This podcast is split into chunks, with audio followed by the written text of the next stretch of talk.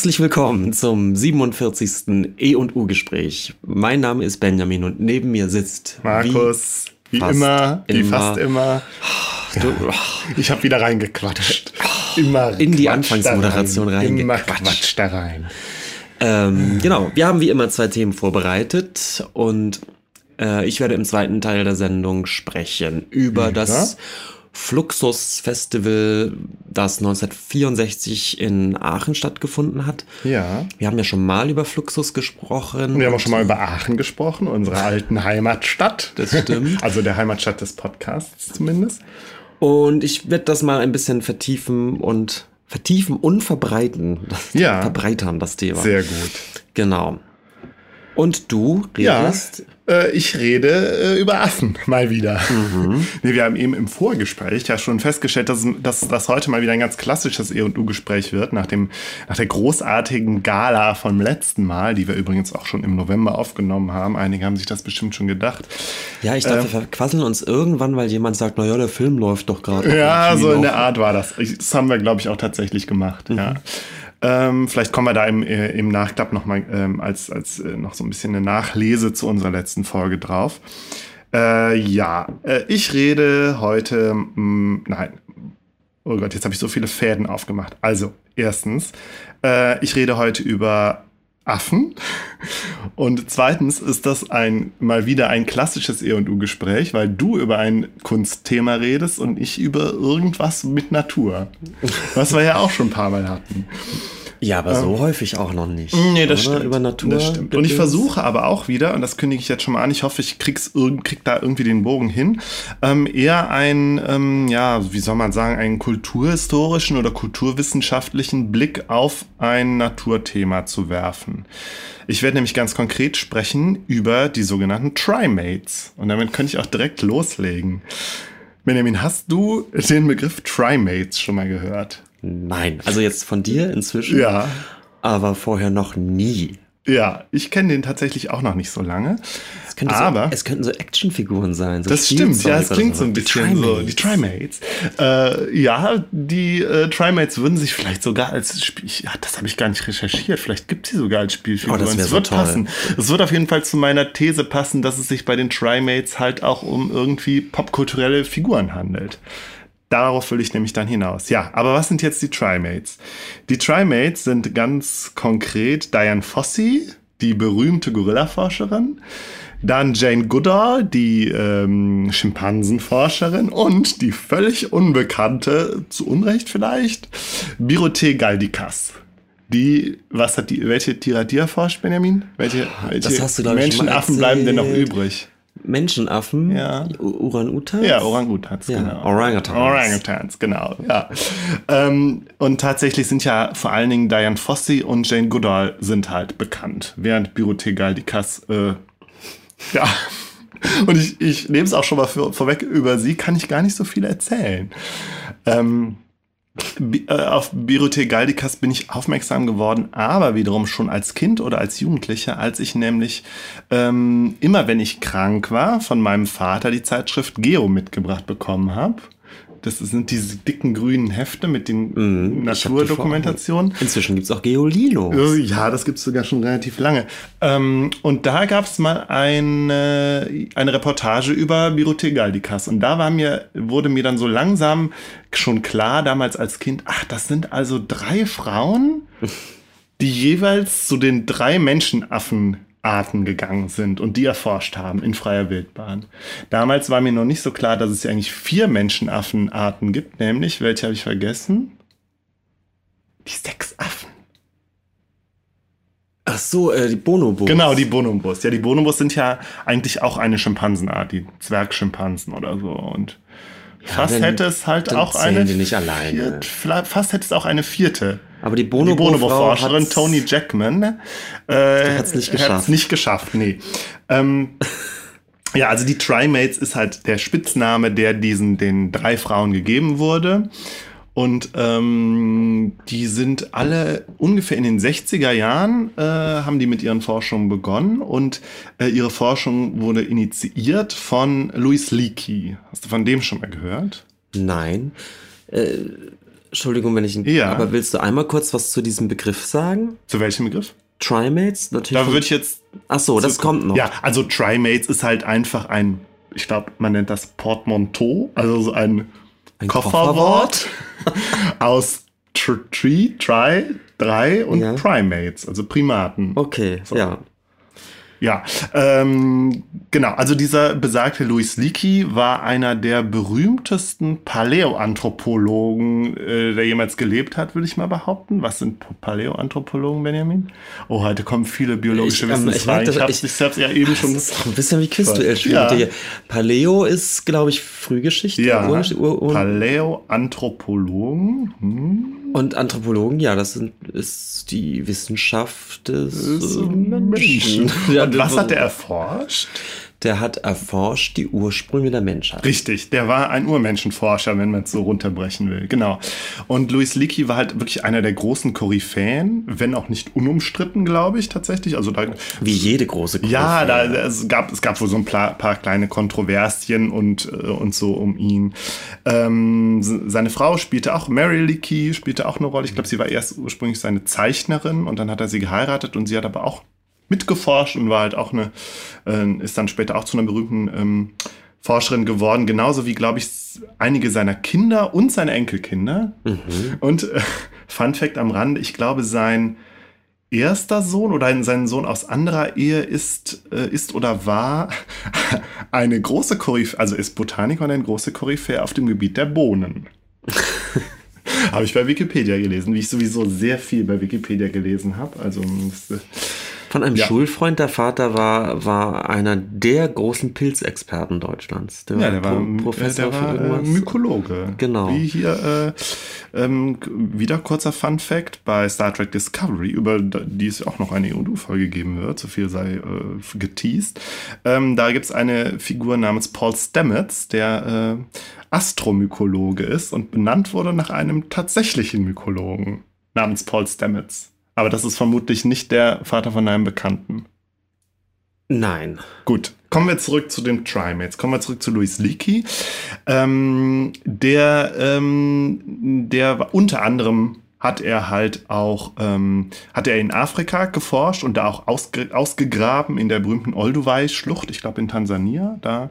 Und er war derjenige, mit derjenige, der äh, äh, ja herausgefunden hat, dass die Menschheit aus Afrika kommt. Und das ist so, damit ist er so vor allen Dingen äh, forschungsgeschichtlich verbunden. Ich glaube, er hat auch noch den, den Homo habilis entdeckt, der lange Zeit als die erst, erste Menschenart galt. Ich muss sagen, ich bin, was die, ähm, was die Geschichte der Menschen, die Vorgeschichte der Menschen anbelangt, überhaupt nicht up to date, obwohl ich ja so ein erklärter Vorgeschichtsfan war und immer noch bin, ähm, hat sich da ja so viel getan und es sind so viele neue Menschenarten äh, aufgepoppt, äh, also äh, sind entdeckt worden und der, der Stammbaum der Menschen hat sich auch wirklich in den letzten zehn Jahren so verändert oder in den letzten 20, dass ich da nicht up to date bin. Ich weiß nur als Kind in meinen in meinen Sachbüchern gab es halt diese drei Menschenarten, den Homo habilis als ersten Homo äh, Men Menschenart und den Homo erectus und dann den Homo sapiens. Und dann war, stand damals noch zur Debatte, ob jetzt der Neandertaler eine eigene Art ist oder eine Unterart vom Homo sapiens. Ich glaube, inzwischen ist klar, dass er eine eigene Art war. Ja. Ähm, Und diese Out of Africa-These, Genau. das, glaube ich, ist, ist die noch aktuell? Ich glaube, die ist inzwischen unumstritten, ja. Ah, also, okay. aber wie gesagt, da bewege ich mich auf dünnem Eis. Das habe ich auch jetzt nicht recherchiert. Ähm, vielleicht mal in einer anderen Folge. Mhm. Aber ich muss auch ehrlich sagen, mich interessiert ja jetzt auch, äh, also jetzt sowohl in unserer Folge als auch überhaupt nicht mehr so sehr die Naturgeschichte, als mehr die Kulturgeschichte der Naturgeschichte. Also so den kulturellen Blick da drauf. Mhm.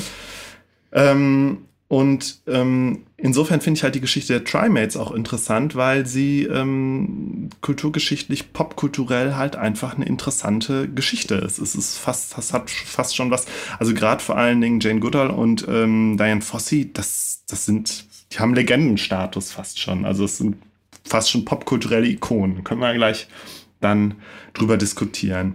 Und insofern ist halt auch diese, diese Gründungsgeschichte so interessant. Ja, dann ist dann dieser Louis Leakey, der dann in Afrika die Knochen ausgräbt und denkt, hm, jetzt habe ich ja hier äh, eigentlich auch die großen Menschenaffen, die hier äh, in Afrika leben, so um mich rum. Und es wäre doch mal interessant, die mal ein bisschen besser zu erforschen, auch in ihrem natürlichen Habitat, also als Feldforschung, um vielleicht herauszufinden, äh, wie die Urmenschen gelebt haben oder die Affen, also ich weiß gar nicht, die Affenmenschen, hat man ja früher gesagt. Ich glaube, das sagt man jetzt gar nicht. Urmenschen, ja. Das Urmenschen, glaube ich, ganz gut. Genau, die Vorfahren der Menschen. Also gerade aus diesem Übergangsfeld zwischen äh, Menschenaffen und ersten Menschen. Mhm.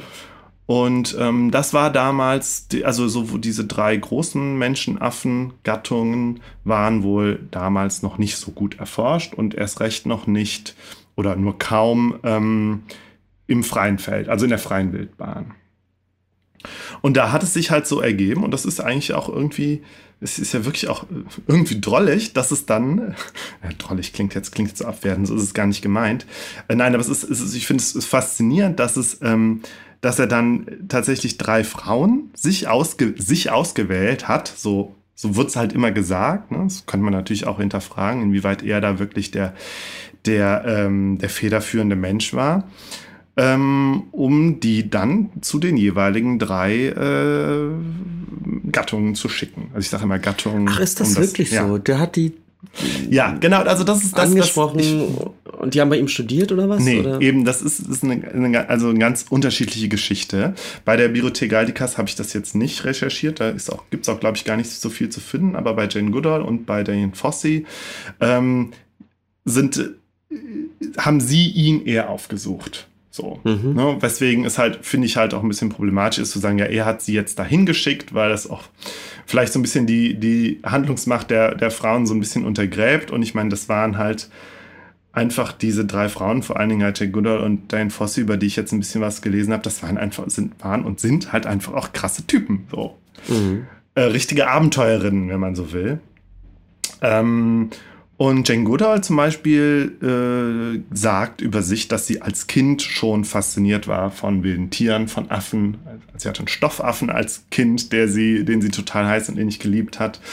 Und als Kind schon beschlossen hat, ich will irgendwann nach Afrika gehen und da die wilden Tiere beobachten. Mhm. Und das hat sie dann, also so ihre Biografie, so ihre Autobiografie, ne, also die Erzählung, die sie auch aufmacht, so hat, das hat sie dann durchgezogen. So, knallhart. Sie hat Geld gespart und ist dann, glaube ich, so mit Anfang 20 zusammen mit ihrer Mutter zu einer Farm von Bekannten nach Tansania, glaube ich, irgendwo, oder nach Kenia. Kenia war es, glaube ich, gereist und ähm, hat dann, äh, so, die, so, so sagt die Legende, irgendwann den Leaky, der ja auch im Land war und da geforscht hat, einfach mal angerufen.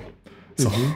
Mhm. Und hat sich dann, ähm, hat dann als seine Sekretärin gearbeitet. Und da ist mhm. auch immer so, ist dann so die Geschichte, ja, äh, für, für ein Studium gab's kein, hätten sie kein Geld gehabt und ähm, außerdem ja, als Frau zu studieren und dann, das wäre ja auch, und, und dann halt nach Afrika zum Forschen, das wäre ja auch alles schwierig gewesen. Also hätte sie da irgendwie einen gangbareren Weg gewählt und ja, Licky, der wohl aber vorher schon im Kopf hatte, ja, er müsste ja eigentlich mal jemanden zu den Affen schicken, ähm, hat sie dann erstmal als Sekretärin engagiert und ähm, dann später hat sie ihn aber wohl überzeugt, dass das mit ihr klappen könnte und den Affen.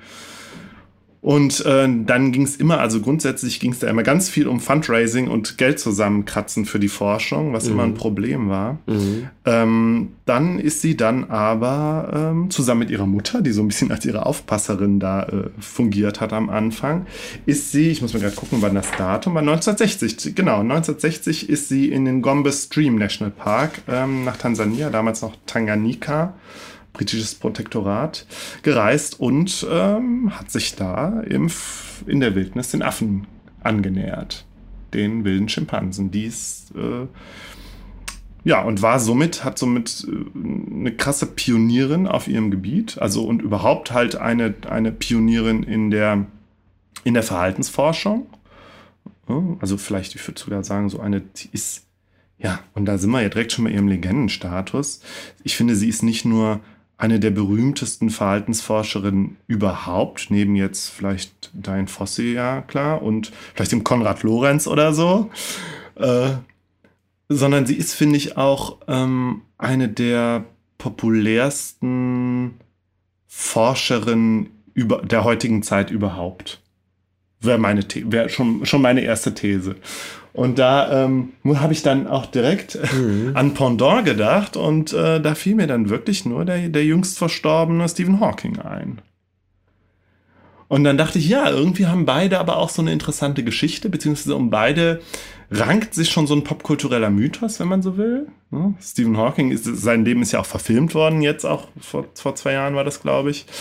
Und jetzt ist er ja gestorben und da ist halt das, das ist dieser ganze Mythos um ihn, ja, den, den, den schwerstbehinderten ähm, Kosmologen, ja, der halt äh, an den Rollstuhl gefesselt, man muss die Anführungszeichen mithören, ähm, ähm, das aber das große, weite Universum erforscht, so, also dieser, hm, dieses, ja, wie soll man das sagen? Es ist ein Mythos, der sich dann, nein, Mythos ist vielleicht zu viel, aber wie, ja, ich weiß nicht, äh, der gibt. Ja, wie du schon sagst, dieses Bild ist natürlich genau, auch das Image. Ja, vielleicht dieses Image, Image ist tatsächlich die, natürlich toll, toll. Die Erzählung, die sich darum rankt. So, und ich finde bei Jane Goodall kann man, ist es vielleicht vergleichbar. Und natürlich spielt dann und das spielt die ganze Zeit eine Rolle, dass sie halt eine Frau ist so und ähm, dann natürlich entsprechende Klischees sich daran dann auch anheften, ja, so als Frau in der Natur, so in direkten Kontakt mit der Natur, mit den Affen. Es ist natürlich eine tolle Geschichte. Genau. Natürlich. Genau. Und ähm, Menschenaffen ist natürlich auch ein ist natürlich auch ein aufregendes, also auch für Laien irgendwie sexier als eben dann vielleicht doch die Pilzforschung. ja, so. natürlich. Und es ist, halt auch, es ist halt auch vielleicht als Thema aber auch vergleichbar mit der Kosmologie. Weißt du, einerseits guckst du ins Universum, Hawking hat ins Universum geguckt und Jane Goodall hat sich halt für den Ursprung der Ursprung und die, ja, den Ursprung der Menschen halt interessiert. Und das Verhältnis zwischen Tieren und Menschen. Und da, da halt mhm. äh, auch grundlegende Sachen äh, letztlich erforscht. Ähm, ja, und genau, genau darum soll es jetzt weitergehen. Und ich werde eben auch über Diane Fosse noch ein bisschen reden. Wie gesagt, Bibliotheka, die Kasse wird ein bisschen runterfallen. ja, ähm, was habe ich denn jetzt alles schon gesagt? Ähm, genau, sie ist halt 1960 dann nach ähm, Tansania. nach Tansania gegangen und hat dann da Kontakt zu den Affen aufgenommen. Eine große Rolle in der, in der biografischen Erzählung, die, die so um sie, also die, vielleicht sollte ich dazu sagen, es gibt ähm, eine ganze Reihe von Dokumentationen über sie. Jetzt kürzlich ist auch erst eine erschienen, Jane, die äh, ist am 8. März in die deutsche Kinos gekommen. Die habe ich jetzt nicht geguckt. Allerdings die äh, Dokumentation von 2010, Jane's Journey. Und es gab noch drei, drei andere große äh, Dokumentationen. 1994 Jane Goodall, Leben und Legende. 2004 Jane Goodall, Wiedersehen in Gombe. Und 2007 Fast menschlich, Jane Goodall und ihre Schimpansen. Lebt die noch? Die lebt noch, ja. Die ist jetzt Mitte 80, also es scheint tatsächlich schon eine, eine alte Frau. Ja, ähm, Diane Fossey ist ja tot. Das ist ja die große andere Geschichte. Ne? Gorillas im Nebel? Genau. Hast du den ja, gesehen? Den äh? Ich glaube nicht. Ich bin mir nicht ganz sicher. Okay, kommen wir gleich zu. Ähm, ähm, Jane Goodall war, wie gesagt, keine ausgebildete Wissenschaftlerin. Mhm. Und das hat wohl auch immer eine Rolle gespielt. Und ich würde auch mal behaupten, dass das so Teil, also so Teil ihres, ihres ähm, Legendenstatus oder ja, mir fällt irgendwie nicht das Richtige, also Teil der Narration um sie halt irgendwie ist, mhm. dass sie nicht nur als Frau, ja, damals war das ja was Besonderes, sondern auch als Laien, als Nichtwissenschaftlerin, mhm. ähm, äh, diese bahnbrechenden, äh, also dass sie es überhaupt gemacht hat, in die Wildnis gegangen ist und die Tiere zu erforschen, sondern ähm, und dass sie dann aber auch noch so bahnbrechende Erkenntnisse gemacht mhm. hat. Ähm, sie hat wohl später, also der, der Leaky hat dann wohl dafür gesorgt, dass sie, obwohl sie kein Studium hatte, trotzdem ihren Doktor machen konnte mit ihren, mit ihren Forschungen, eben über die, die, die Feldforschung mit den Schimpansen. Ja, aber das ist ja wohl auch immer, immer so ein bisschen vorgeworfen worden. So. Also da hat dann wohl die akademische Welt ein bisschen die Nase drüber gerümpft. Mhm. Kannst du das vom, vom Kontext her einordnen? Ist diese Art von Feldforschung generell relativ neu zu der Zeit? Oder ist ähm, das weiß ich tatsächlich nicht, aber so wie ich es verstanden habe, also es gab schon Feldforschung, aber in diesem Umfang und vor allen Dingen, glaube ich, auch in der Popularität und in der Bedeutung, vielleicht auch für die Wissenschaft oder zumindest, ja, das, das kann ich nicht sagen, aber ich glaube, äh, die Popularität der Feldforschung ist, glaube ich, äh, der zoologischen Feldforschung, muss man ja auch dazu sagen. Ja, ich glaube, also ethnologische Feldforschung gab es natürlich auch schon viel früher in dem Ausmaße. Ja, würde ich einfach mal behaupten, gab es schon früher, aber Goodall und Fosse haben da, ähm, waren da bahnbrechend. So Mhm. Mhm. und ja, bestimmt auch inspirierend für viele nach, nachfolgende Forscherinnen und Forscher.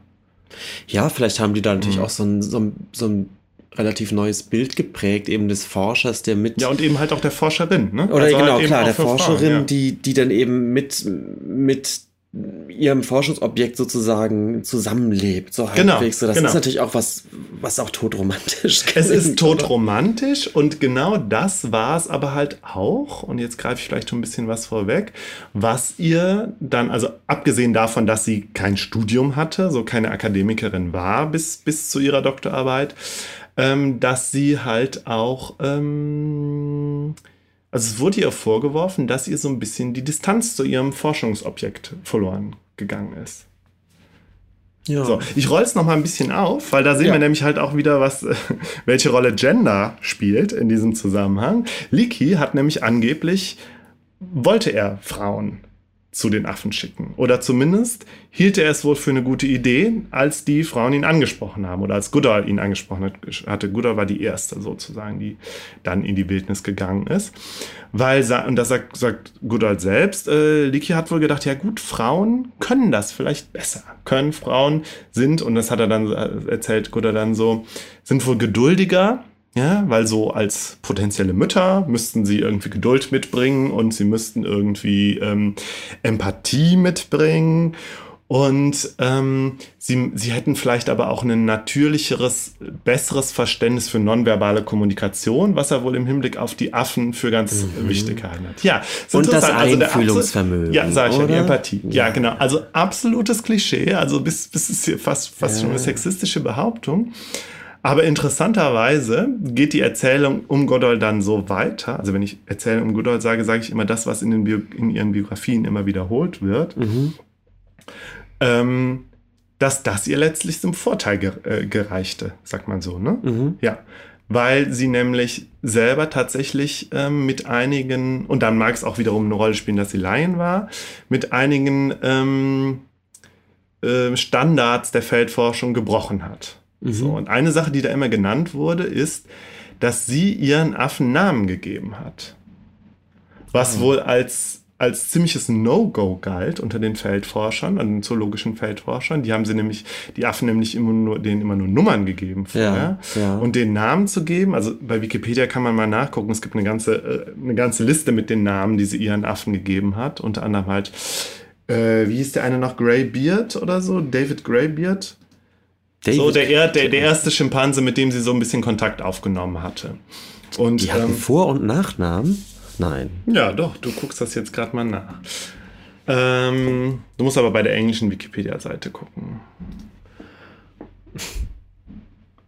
So, jetzt könnten wir im Hintergrund eine Musik einspielen. Ding, die, ding, die, ding, ding, ding, ding, ding.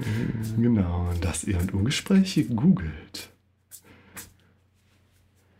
Da, nee. Nee, das sind Da. ihre Awards. So, mach nochmal hoch. Geh nochmal höher, höher, höher. Höher. Höher. Da. David Greybeard. A Goliath. great-chinned male who first warmed up to Goodall. Und dann gab es noch Goliath, Mike, Humphrey, Gigi, Mr. McGregor, Flo und Frodo. Das waren ihre Schimpansen. Ähm, aber jetzt, jetzt muss, ich, muss ich mal gucken, wie, um wieder reinzufinden. Wo waren wir? Wo war ich stehen geblieben? Genau, also Licky hat halt, ähm, du musst mir jetzt zuhören, sonst bin ich abgelenkt. Äh, genau, Leaky hat das halt also gedacht, Frauen wären besser dafür geeignet und jetzt kommt Goodall als Frau und als Laien und ähm, macht es halt ein bisschen anders und ähm, ist tatsächlich irgendwie empathischer mit den, mit den Schimpansen, nimmt sie irgendwie ernster, nimmt sie irgendwie als Persönlichkeiten wahr, sieht sie auch eben nicht nur als Objekte, sondern wirklich als Persönlichkeiten. Und ich finde, ja, da kann man schon so ein bisschen sehen, vielleicht auch so ein, so ein ja, auch ein Stück weit, wenn man so will, feministische Wissenschaftskritik, auch wenn Goodall jetzt keine Feministin ist, aber halt klar, klar wir, wir brechen so mit dem, mit dem ähm, klaren Unterschied zwischen Subjekt und Objekt so und sondern sind einfühlend. Also ich finde, mhm. da hat sie, hat sie dann letztlich wirklich Ne? Obwohl, obwohl es irgendwie auf Basis, fast, wenn man fast schon, schon sagen, auf so einem Klischee basiert, hat sie tatsächlich äh, da ähm, so eine kleine Revolution in der, in der Ethnolog Eth mhm. Ethologie mhm. Ähm, losgetreten. Ja, also dass sie durch ihr einführendes, einführende, teilnehmende Beobachtung eben auch gesehen hat, oh, die, verhalten, die verhalten sich ja teilweise wirklich wie Menschen, also oder menschlich oder menschenartig, so, so sie streicheln sich gegenseitig, trösten sich, nehmen sich in den Arm, geben sich Küsschen, kitzeln sich, also, also so Verhaltensweisen, mhm. die irgendwie sehr menschlich vorkamen. Und das hat, hat sie selber halt auch dazu gebracht, da nochmal sehr intensiv drüber nachzudenken, über das Verhältnis zwischen Mensch und Tier. Und ähm, ganz konkret, ihre kon konkreten Sachen, die sie herausgefunden hat, ähm, sind, dass ähm, Schimpansen ähm, Werkzeuge benutzen können. Das hat mhm. sie als allererstes auch bei David Greybeard beobachtet, dass er halt einen Stock genommen hat und damit nach Termiten gebohrt hat. Mhm. Oder aber, dass sie auch Steine benutzen können und so. Dann, ähm, und das habe ich jetzt nicht überprüft, das stand nur bei der deutschen Wikipedia, dass sie wohl auch diejenige war, die herausgefunden hat, dass Schimpansen zu, ähm, zu Sprache in der Lage sind, also Gebärdensprache mhm. ansatzweise benutzen können. Auch wenn sie selber keine Sprache ausbilden, haben sie also dieses Potenzial dafür.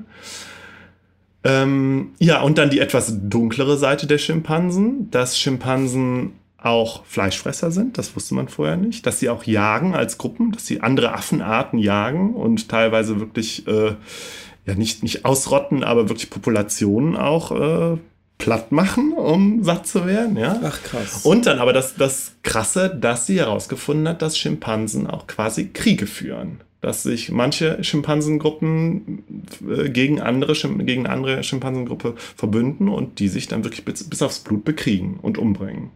So.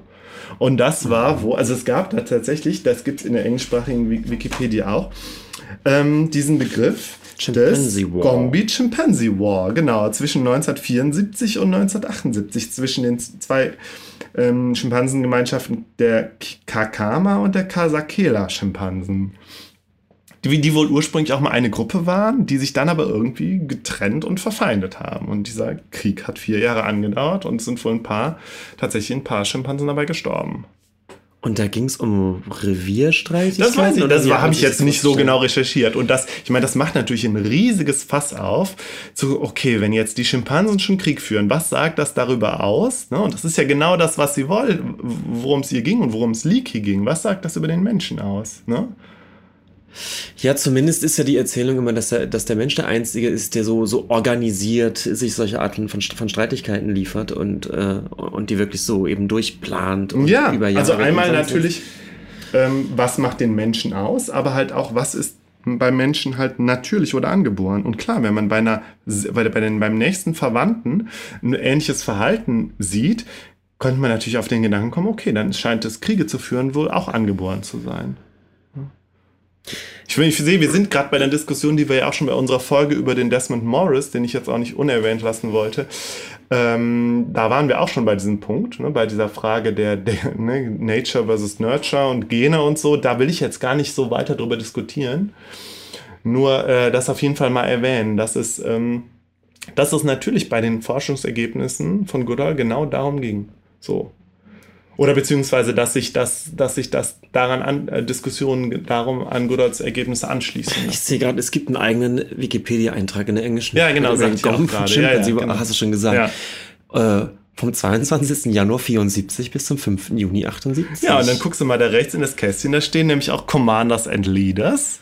Goliath, Goliath und Gano auf der einen Seite und Fabian und Malaka auf der anderen Seite. Strength, das eine Lager hat sieben Males und three Females und das andere hat acht Males und zwölf Females. Ja, und da siehst du aber auch auf der Seite der Kahama-Schimpansen, ne, zehn, zehn Schimpansen und zehn sind gestorben. Also scheinen die eine Gruppe die andere platt gemacht zu haben, um es jetzt mal so dreist zu sagen. Aber das ist doch total verrückt. Das hab ich ich habe das noch nie gehört. Nee, so, so klar war mir das auch nicht. Nee. Ich finde es auch interessant, dass es ein Anfangs- und ein Enddatum gibt. Was, Mhm. was Ja, ich meine, sie war ja, die- Goodall war ja dabei und Goodall war richtig schockiert. Also das hat sie wohl richtig, äh, das hat sie wohl tatsächlich nachhaltig beschäftigt. Klar, sie war natürlich auch die, sie war dabei und sie war die erste und es war krass für sie. Und gerade vor allen Dingen, weil sie, glaube ich, ja ähm, damit nicht so gerechnet hat.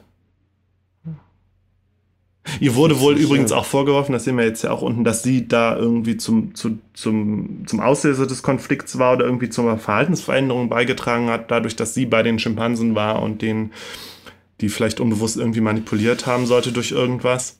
Gut, aber Ja. das ist ja immer das Problem bei diesen teilnehmenden, teilnehmenden Beobachtungsstudien, Genau. oder? Das Mhm. die Frage, ob die Anwesenheit des Forschers oder Genau, der Forscherin genau, an sich dann ja. schon wieder irgendwas beeinflusst. Und, ähm, ja, klar.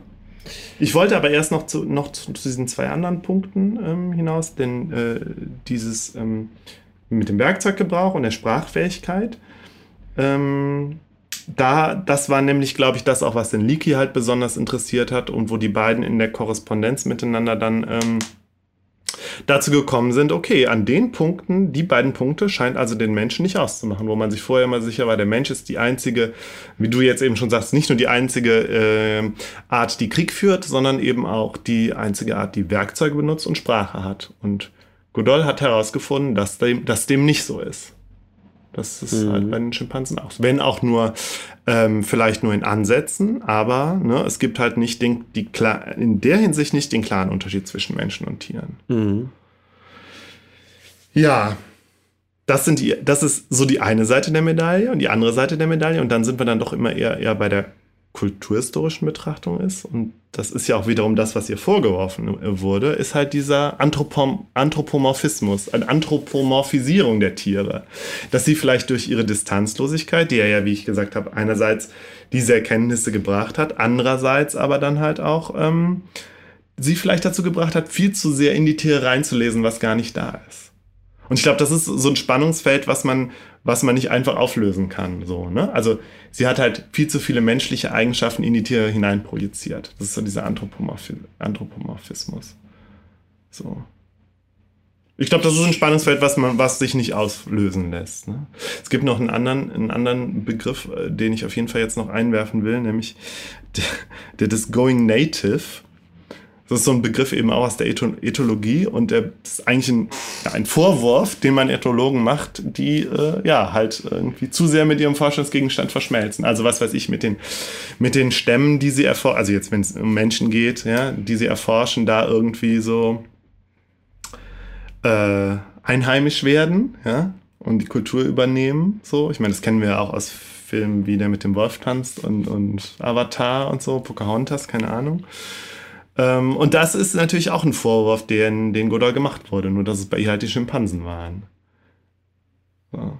Aber bei dem Going Native ist es vielleicht auch noch, äh, ist vielleicht das, die, das, ähm, die Geschichte von Diane Fossey noch, noch eklatanter. Die Frage ist natürlich immer, ähm, wie du gesagt hast, das lässt sich nicht auflösen. Die Frage ist eben, ob sie an bestimmte Erkenntnisse anders gekommen wäre. Ähm, denn diese, diese extreme Nähe und auch die, die, diese lange Zeit und diese Art der Einfühlung, mh, klar birgt eben diese, diese Gefahr, dass man da einfach zu nah dran ist. Andererseits ähm, braucht es die Nähe ja eben auch für bestimmte Erkenntnisse überhaupt. Du kannst eben dann doch nicht alles. Du hast halt die Frage, du kannst auch alles mit Kameras, äh, Kameras beobachten. Ja. Also ich glaube, es ist ein Spannungsfeld, was sich nicht aus, was sich nicht ähm, auflösen lässt. Allerdings glaube ich, dass die Erkenntnisse, die sie hatte, äh, auch vielleicht jetzt jenseits von, von der reinen Forschung, ja, oder von der reinen, äh, ja, dem reinen Beitrag zur, zum, zum Wissen über Schimpansen halt schon auch so ein bisschen darüber hinausgeht. Und das, finde ich, macht auch ähm, in ihrer Biografie sehr viel aus, weil irgendwann kam der Punkt, wo sie halt gemerkt hat, sie kann die Schimpansen nicht nur erforschen, erforschen sondern sie muss sie auch schützen. Und nicht Mhm. zuletzt, klar, weil sie natürlich mitbekommen hat, wie gefährdet die sind. ne, Das spielt bei Fossey auch noch eine viel größere Rolle so. Ähm, aber dass sie halt einfach gemerkt hat, ich muss, die müssen geschützt werden, weil sie uns halt so ähnlich sind. Mhm. So. Mhm. Und deswegen ist Fossey, äh, ist, ist ähm, Goodall, glaube ich, inzwischen auch mehr als Umwelt- und Tierschützerin präsent und bekannt. Mhm. Dass das ist, glaube ich, einfach ihre, die, die, ihre zweite große Aufgabe. So, ich glaube, mit und sie, ist da immer noch sehr aktiv, also auch mit Fundraising und ganz viel PR, wenn man so will, dass sie halt auch Vorträge hält, reist, immer wieder Dokumentationen äh, ja, macht. Und obwohl ich glaube, das ist ähm, sie ist halt eine der großen lebenden Naturschützerinnen geworden. So. Ist aber, glaube ich, auf diesem Gebiet auch gar nicht so selten, oder? Nee, es ist ja auch, es das, ist ja auch völlig, es ist auch, ich finde, es ist auch alles völlig, völlig ähm, folgerichtig. Klar, wenn du, du, du dieses Verhältnis zu den Tieren halt entwickelst, dass du dann zu einer zu einer Schützerin der Tiere wirst. Was bei ihr, finde ich, zu so einem, also ich finde, sie ist eine sehr, sie, sie wird immer als sehr, ne, muss man wieder gucken, was ist das Image und wie ist sie wirklich, wie sie wirklich ist, keine Ahnung, aber das Image von ihr ist halt das einer sehr integeren, sehr sympathischen, sehr ja, auch schon, sie ist auch irgendwie so ein spiritueller Mensch, ohne, ohne wirklich esoterisch zu werden, finde mhm. ich. Also ein sehr, äh, ja, sie hat, eine, hat einfach eine Aura, so mhm, die Frau. Mhm, und mhm. ja, glaube ich, verkörpert das, verkörpert ihre Botschaft eigentlich auch sehr überzeugend. Mhm. So. Übrigens, das als noch zwei äh, popkulturelle Fun Facts. Es gab wohl mal, sie ist wohl mal bei den Simpsons aufgetreten, allerdings ohne als Jane Goodall benannt zu werden, sondern so eine Jane Goodall-artige Figur ist da aufgetreten. Die habe ich nicht, ähm, das habe ich jetzt aber nicht recherchiert. Und äh, es gab da aber noch den Gary Larson, der sagt dir auch was, der, dieser Cartoonist, ja, vor allen Dingen aus den ich. 90ern, der hat ja. wohl auch mal äh, eine, eine Zeichnung gemacht von zwei äh, Affen, die sich so ähm, das Fell halt so kraulen und dann sagt der eine Affe, oh guck mal hier, ist ja ein, ein blondes Haar, warst du wieder mit der mit der ollen Goodall zusammen oder so. Irgendwie so. Und sie hat das wohl aber wohl mit Humor genommen und ähm, das dann äh, den Cartoon irgendwie auf T-Shirts gedruckt und ähm, ähm, für einen guten, also für ihre, für ihre Stiftung oder halt für die Schimpansen das Geld dann verwendet. Irgendwie so war die Geschichte. Mhm. Ich finde es aber immer interessant, dass alle, dass äh, wenn irgendwie Figuren bei den Simpsons auftreten, dass man sich dann sicher sein kann, okay, sie haben einen popkulturellen Status. Ja. So. Ja, ja. Ja, bei Diane Fossey ist es alles ein bisschen anders gewesen. Sie hat es irgendwie, also die Geschichte, die um sie rankt, ist halt nicht die der, der, der äh, ja, der integeren äh, Säulenheiligen, sondern sie ist irgendwie die, ja, sie war die Abenteurerin, die letztlich äh, ähm, vom Weg abgekommen ist, wenn man so will. Mhm. Also Diane Fossey ist äh, Amerikanerin, also äh, Goddard war Britin, Fossey ist Amerikanerin und ähm, ja, wenn man so, wenn man sich so mit, mit, mit der Legende um, um Fosse beschäftigt, dann ist, ist sie halt auch irgendwie amerikanischer. So, ist halt ein bisschen temperamentvoller, ist auch ein furchtbares Wort, aber ich muss, ich muss jetzt auch, auch äh, aufpassen, dass ich nicht zu sehr ähm, von der, von der Geschichte um sie, die ja erzählt wurde, vor allen Dingen in Gorillas im Nebel, auf die Person wirklich schließe. Ja, dieser, dieser Film, Gorillas im Nebel, ich glaube, der hat ähm, 1988 kam der raus, glaube ich, zwei Jahre nach, nach ihrem Tod hat, glaube ich, äh, Diane Fossey bekannt gemacht. Mhm. Aber du hast gesagt, du hast ihn nicht gesehen. Ich bin mir nicht mehr sicher. Vielleicht ich habe ihn tatsächlich damals, als er rauskam. Ich habe ihn auch, ja, jetzt kurz vor der Sendung erst zum ersten Mal gesehen. Mhm. Kann, weißt du denn etwa, worum es da geht? Oder hast du das irgendwie noch auf dem Schirm oder so? Die Geschichte von Fossey? Kaum, nee. Nee. Also Fossi ähm, ist 1966, also eine ähnliche Geschichte. Sie hat sich halt auch, ähm, sie war jetzt nicht immer schon so interessiert an, an den Schimpansen wie die Goodall, aber es hat auch irgendwie ihren Weg nach Afrika gemacht und ist dann auf Leaky gestoßen und sie war dann letztlich diejenige, die ähm, die Gorillas erforschen wollte. Und ähm, sie war auch keine Anthropologin, keine, keine Ethologin, keine Zoologin, sondern sie ist ähm, Ergotherapeutin gewesen. Aber was, was wohl, also zumindest in dem Film, sagt sie halt auch, ja, ich bin, ich habe mit behinderten Kindern gearbeitet, ich habe sehr viel Geduld. So. Aha. Und äh, in dem Film wird es halt so, so klar gemacht, dass, dass das wohl ähm, dann den Liki mit überzeugt hat, sie zu unterstützen.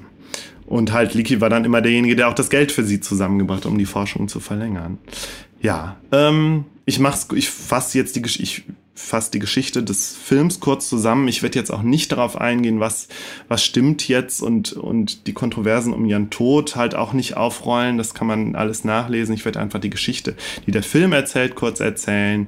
Sie geht halt ähm, nach, wo war das? Das war äh, ich glaube, entweder im Kongo oder an der Grenze zu Ruanda oder so, also in einer Zeit, wo, wo im Kongo auf jeden Fall auch Bürgerkrieg war und trifft da auf die Gorillas und ähm, auch im freien Feld und ähm, knüpft auch äh, Kontakt dann zu einem großen Silberrücken. Das sind ja die, die großen Männchen. Äh, Digit heißt der, Digits, weil irgendwie zwei Digits, also Fingerknochen zusammengewachsen sind. Und das wird im Film halt auch so der, der Bezugspunkt, der, die Beziehung zwischen den beiden.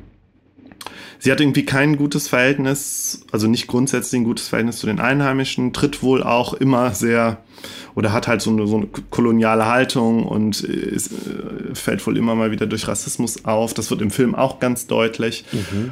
Und äh, ja, dann gibt's halt den Konflikt mit den Wilderern. So, also sie, sie, in, im Film wird es halt dargestellt, dass die, dass die Wilderer einerseits, ähm, also halt Einheimische, die, die eben, die die Tiere fangen und ähm, letztlich sich dann halt auch an den Gorillas vergehen, um eben die äh, ganz, ganz klassisch eine Gorilla-Hand, also eine Gorilla-Pfote irgendwie an, an, an reiche äh, Amerikaner zu verkaufen. Ähm, und mit denen legt sie sich dann an und nutzt dann auch irgendwie aus, dass sie sie wohl, dass die Wilderer sie wohl für eine Hexe halten, weil, weil sie rote Haare hat und so. Also mhm. so erzählt das der mhm. Film. Und dann nutzt sie das aber wohl aus, um, um denen Angst zu machen und gerät da irgendwie in einen Konflikt rein. Ja, und das eskaliert dann am Ende. Im Film äh, kriegt sie dann irgendwie mit oder findet sie dann Digit halt enthauptet und ohne Hände und dann flippt sie halt aus. Mhm. So. Und dann brennt sie irgendwie die, ähm, die Hütten nieder und ähm, macht dann halt so eine Scheinhinrichtung, also einen von den Wilderern, den sie dann da gefangen hat. Also sie hat halt irgendwie auch Hilfe von, von so, von so Nationalparkwächterartigen Leuten. Ähm, dann übt sie dann so eine Scheinhinrichtung aus und also tut so, als ob so ein, so ein Mann halt erhängen will und kappt dann aber das Seil. Ja, also sie flippt halt total aus, so, also die, weil sie so so äh, in so einer engen Beziehung ist zu den Gorillas, dass sie, dass sie die Wilderei halt für unerträglich halten. Mhm. Und natürlich gibt es dann auch das Gorilla-Baby, was entführt wird, noch in der Mitte des Films und ähm, zu dem sie dann, dass sie dann aber rettet und halt aufzieht. Und es ist halt, ja, es ist halt schon, das spielt dann natürlich auch wieder, wird wieder mit diesem, mit diesem mutterhaften gespielt. Ja, sie, es hat halt die mütterliche Beziehung zu dem, zu dem kleinen Baby und ähm, vielleicht auch aufgrund ihrer Muttergefühle. Also das ist zumindest der Subtext, den ich dann im Film gesehen habe. Mhm. Ähm, flippt sie dann am Ende halt total aus. So und äh, ja, äh, wie gesagt, brennt dann das Dorf, das, dieses kleine Dorf oder dieses Lager nieder und den einen ähm, Mann wird, bringt sie fast um. Zuvor hat sie im Film auch noch einen, einen kleinen Jungen, der irgendwie da bei den Wilderern da dabei war, hat den noch total verängstigt mit so einer Hexenmaske, um irgendwie rauszufinden, wer denn, wer denn die Wilderer sind und, und so. Und ja, also sie dreht total durch, fängt dann auch an, ihre Gehilfen ähm, rassistisch zu beleidigen und man merkt, okay, es ist jetzt, jetzt ist hier, äh, jetzt ist hier der Ofen aus bei ihr. So. Und ähm, am Ende wird sie halt umgebracht. So, und man weiß bis heute halt nicht genau, wer sie umgebracht hat. Ob es jetzt die Wilderer waren oder ihr, ihr amerikanischer Assistent, der irgendwie neidisch war auf ihre Ergebnisse. Keine Ahnung. Das ist halt, ist halt unklar. Und im Film wird es halt auch nicht dargestellt. Äh, ja, und am Ende wird sie begraben, und es ist tatsächlich so, sie wird begraben neben Digit im, mhm. im Urwald. Ja, und die Geschichte von, von äh, Diane Fossey im Gorillas im Nebel ist halt auch eigentlich noch noch, noch will man sagen, emblematischer, noch, noch legendärer als die von Goodall. Und ähm, mir, kam, mir kam ein Gedanke, und den würde ich jetzt gerne, also da würde ich jetzt gerne mal deine Meinung zu hören, dass ich irgendwie gedacht habe, ja gut, es gibt ja, gibt ja einige popkulturelle Werke, ja, Filme oder so, die sich mit Menschen und Gorillas beschäftigen. Ja, nicht allen voran natürlich King Kong. Und irgendwie habe ich gedacht, hm, vielleicht kann man, wenn man jetzt wirklich nur das, sich das Ganze, also den Film jetzt unabhängig davon betrachtet, ob er eine wahre Begebenheit erzählt oder nicht, allein die Geschichte vielleicht auch ein, ein bisschen einreihen in ähm, Erzählungen über die Begegnung von Menschen und Gorillas. Kannst du mir auch folgen? Ja, ich kann folgen, aber erzähl mal weiter. Also, nee, ich habe einfach so ein bisschen rumgesponnen und habe gedacht, hm, wenn man, wenn man die Geschichte von Gorillas im Nebel nur ein bisschen verändern würde, ähm, könnte das eine zeitgemäße Fortsetzung von King Kong sein.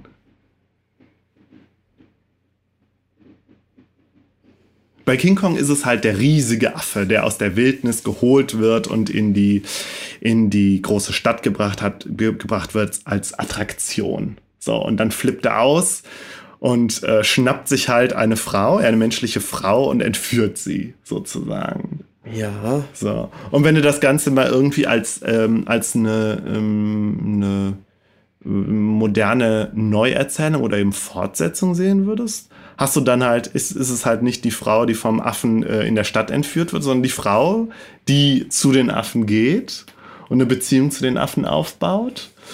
Und dann wird halt nicht der große Papa-Affe entführt, sondern das kleine Baby wird entführt, zu dem die Frau irgendwie eine, eine mütterliche Beziehung hat. Zugleich hat sie irgendwie eine partnerschaftliche Beziehung zu dem, zu dem Digit, ja. Und es ist halt eher so eine, so eine, wenn man jetzt ein bisschen psychoanalytisch guckt, eher so eine familiäres Setting und äh, eben nicht, diese hat nicht diese starke sexuelle Komponente, die ja ähm, King Kong immer äh, zugesprochen wird, Mann und Frau. Hier ist es halt eher so was familiäres. Und äh, wie gesagt, das Baby wird entführt. Und letztlich ist es halt nicht der Affe in der Großstadt, der ausrastet, ja, sondern die, die äh, Frau, die zu den Affen gegangen ist und dann dort ausrastet am Ende. Ja. Ich sehe schon, du, du, willst, du, du willst das nicht mitgehen. Ähm, ich, Gut, ja, ich weiß nicht, ob es King Kong jetzt da irgendwie mhm. als, als, als Folie braucht. Also klar ist Nein, muss es nicht, Fall aber worum es mir halt ging, ist zu sehen, die, ähm, die, äh, also dass man erstmal diese Geschichte, ja, wirklich unabhängig betrachten kann von ihrem, von ihrem Bezug zur Realität. Einfach als eine Geschichte, die auch als solche erzählt wird und natürlich dann auch eben auf Tropen zurückgreift, mehr oder weniger, die existieren.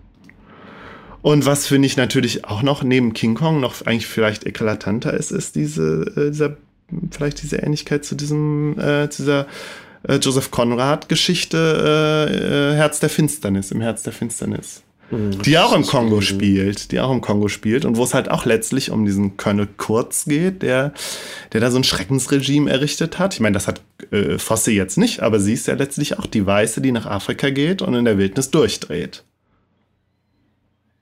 Die ganzen, über die ganzen ähm, kolonialen Fantasien, die da bewusst oder unbewusst mitschwingen und da ließ sich ja jetzt sowieso noch mal ein ganzes Fass aufmachen, was ich jetzt gar nicht kann oder will. Mir ging es halt einfach nur darum, dass ich, dass ich äh, dachte, ja, so, äh, es gibt diese Geschichten und äh, das ist letztlich auch eine Geschichte, auch wenn es eine, wenn, wenn sie irgendwie auf wahren Begebenheiten basiert. Vielleicht noch mal ein, kurzer Schlenker äh, wieder zurück zu Goodall, weil Goodall macht selber einen Bezug zu Tarzan. Ja? Sie sagt selber, ja, als Kind hätte sie ja Tarzan gelesen und das hätte sie so begeistert. Mhm. Und sie hätte wäre in Tarzan verliebt gewesen und hat gedacht, also diese andere Jane da, die muss weg. Ah ja. Und dann habe ich gedacht, ja, es ist schon, es ist schon lustig. Einerseits wird sie selber inspiriert von der popkulturellen Geschichte oder einfach von der, einer existierenden Geschichte, von einem existierenden Mythos, wird sie inspiriert, sagt sie selber, nach Afrika zu gehen, mit den Affen zu leben. Und schreibt somit in der Geschichte, die sie selber dann produziert, ja, ihre Biografie, schreibt sie den Mythos fort, erneuert mhm. ihn, mhm. updatet ihn irgendwie. Mhm. Und davon ausgehend habe ich halt gedacht, okay, vielleicht ist es bei, bei Diane Fossey ähnlich. Vielleicht kann man da ähnliche Bezüge herstellen. Mhm. Du warst jetzt nicht überzeugt, aber vielleicht lasse ich das jetzt einfach mal so stehen.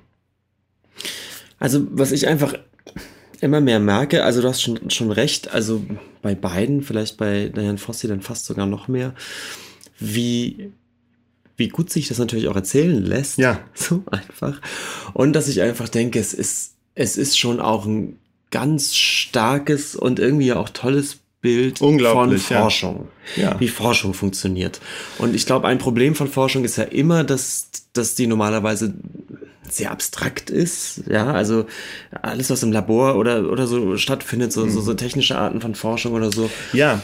ist natürlich immer alles total schwer nachzuvollziehen. Und diese Idee aber als Forscher sozusagen in die Welt zu ziehen und dann. Es ist ja auch eine ganz klassische Idee von Forschung. Absolut, Es ist ja, total. äh, weil, Das weiß ich nicht, Humboldt. Darwin, Humboldt, ja, das Ja, sind die klassischen Forscher. klar. Und ich finde es aber interessant, dass es erst, das sind hier, hier sind es halt Frauen, die diesen Mythos des Forschers, des äh, äh, richtigen Forschens wieder aufleben lassen. Mhm. Also auch wieder irgendein Update.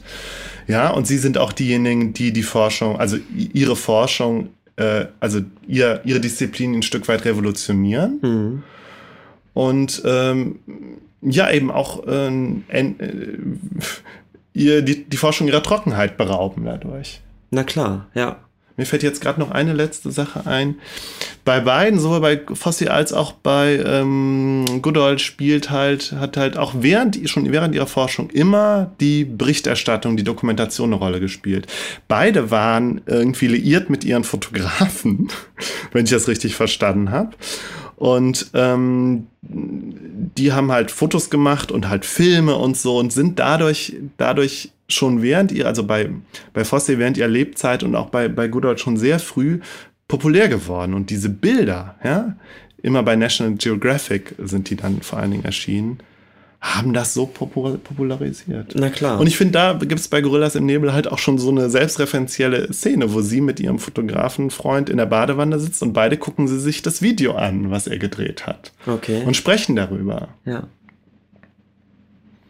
Ja. Also ein, ein, ein, ein, ein Forschermythos wird abgedatet und fortgeschrieben irgendwie bei den beiden und kriegt, eine, kriegt einen neuen Dreh, so irgendwie. Einen, einen tragischen Dreh, irgendwie bei der bei der abenteuerlustigen, bisschen forschen, draufgängerischen äh, Fosse und bei der irgendwie, ja, sanften, empathischen Diane Goodall. Also, ne, die Adjektive, die ich jetzt verwendet habe, sind natürlich auch Teil des Diskurses.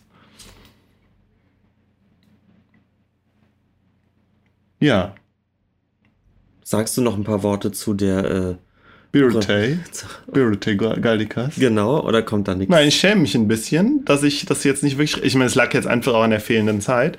Aber es gibt halt so wenig über sie. Und es Okay. ist halt auch ein bisschen, wenn man mal ehrlich ist, Schimpansen und Gorillas sind auch die zumindest popkulturell viel präsenteren Menschenaffen als die Orang-Utans. Total. Und ja. vielleicht, das ist jetzt ein bisschen eine Verschwörungstheorie und ein bisschen überspannt, aber vielleicht auch, weil es schon so viele Erzählungen sowohl zu Schimpansen als auch zu Gorillas gab. Bei Schimpansen natürlich klar, nächsten Menschen, Verwandten des Menschen und Gorillas halt einfach das wilde, gefährliche Tier.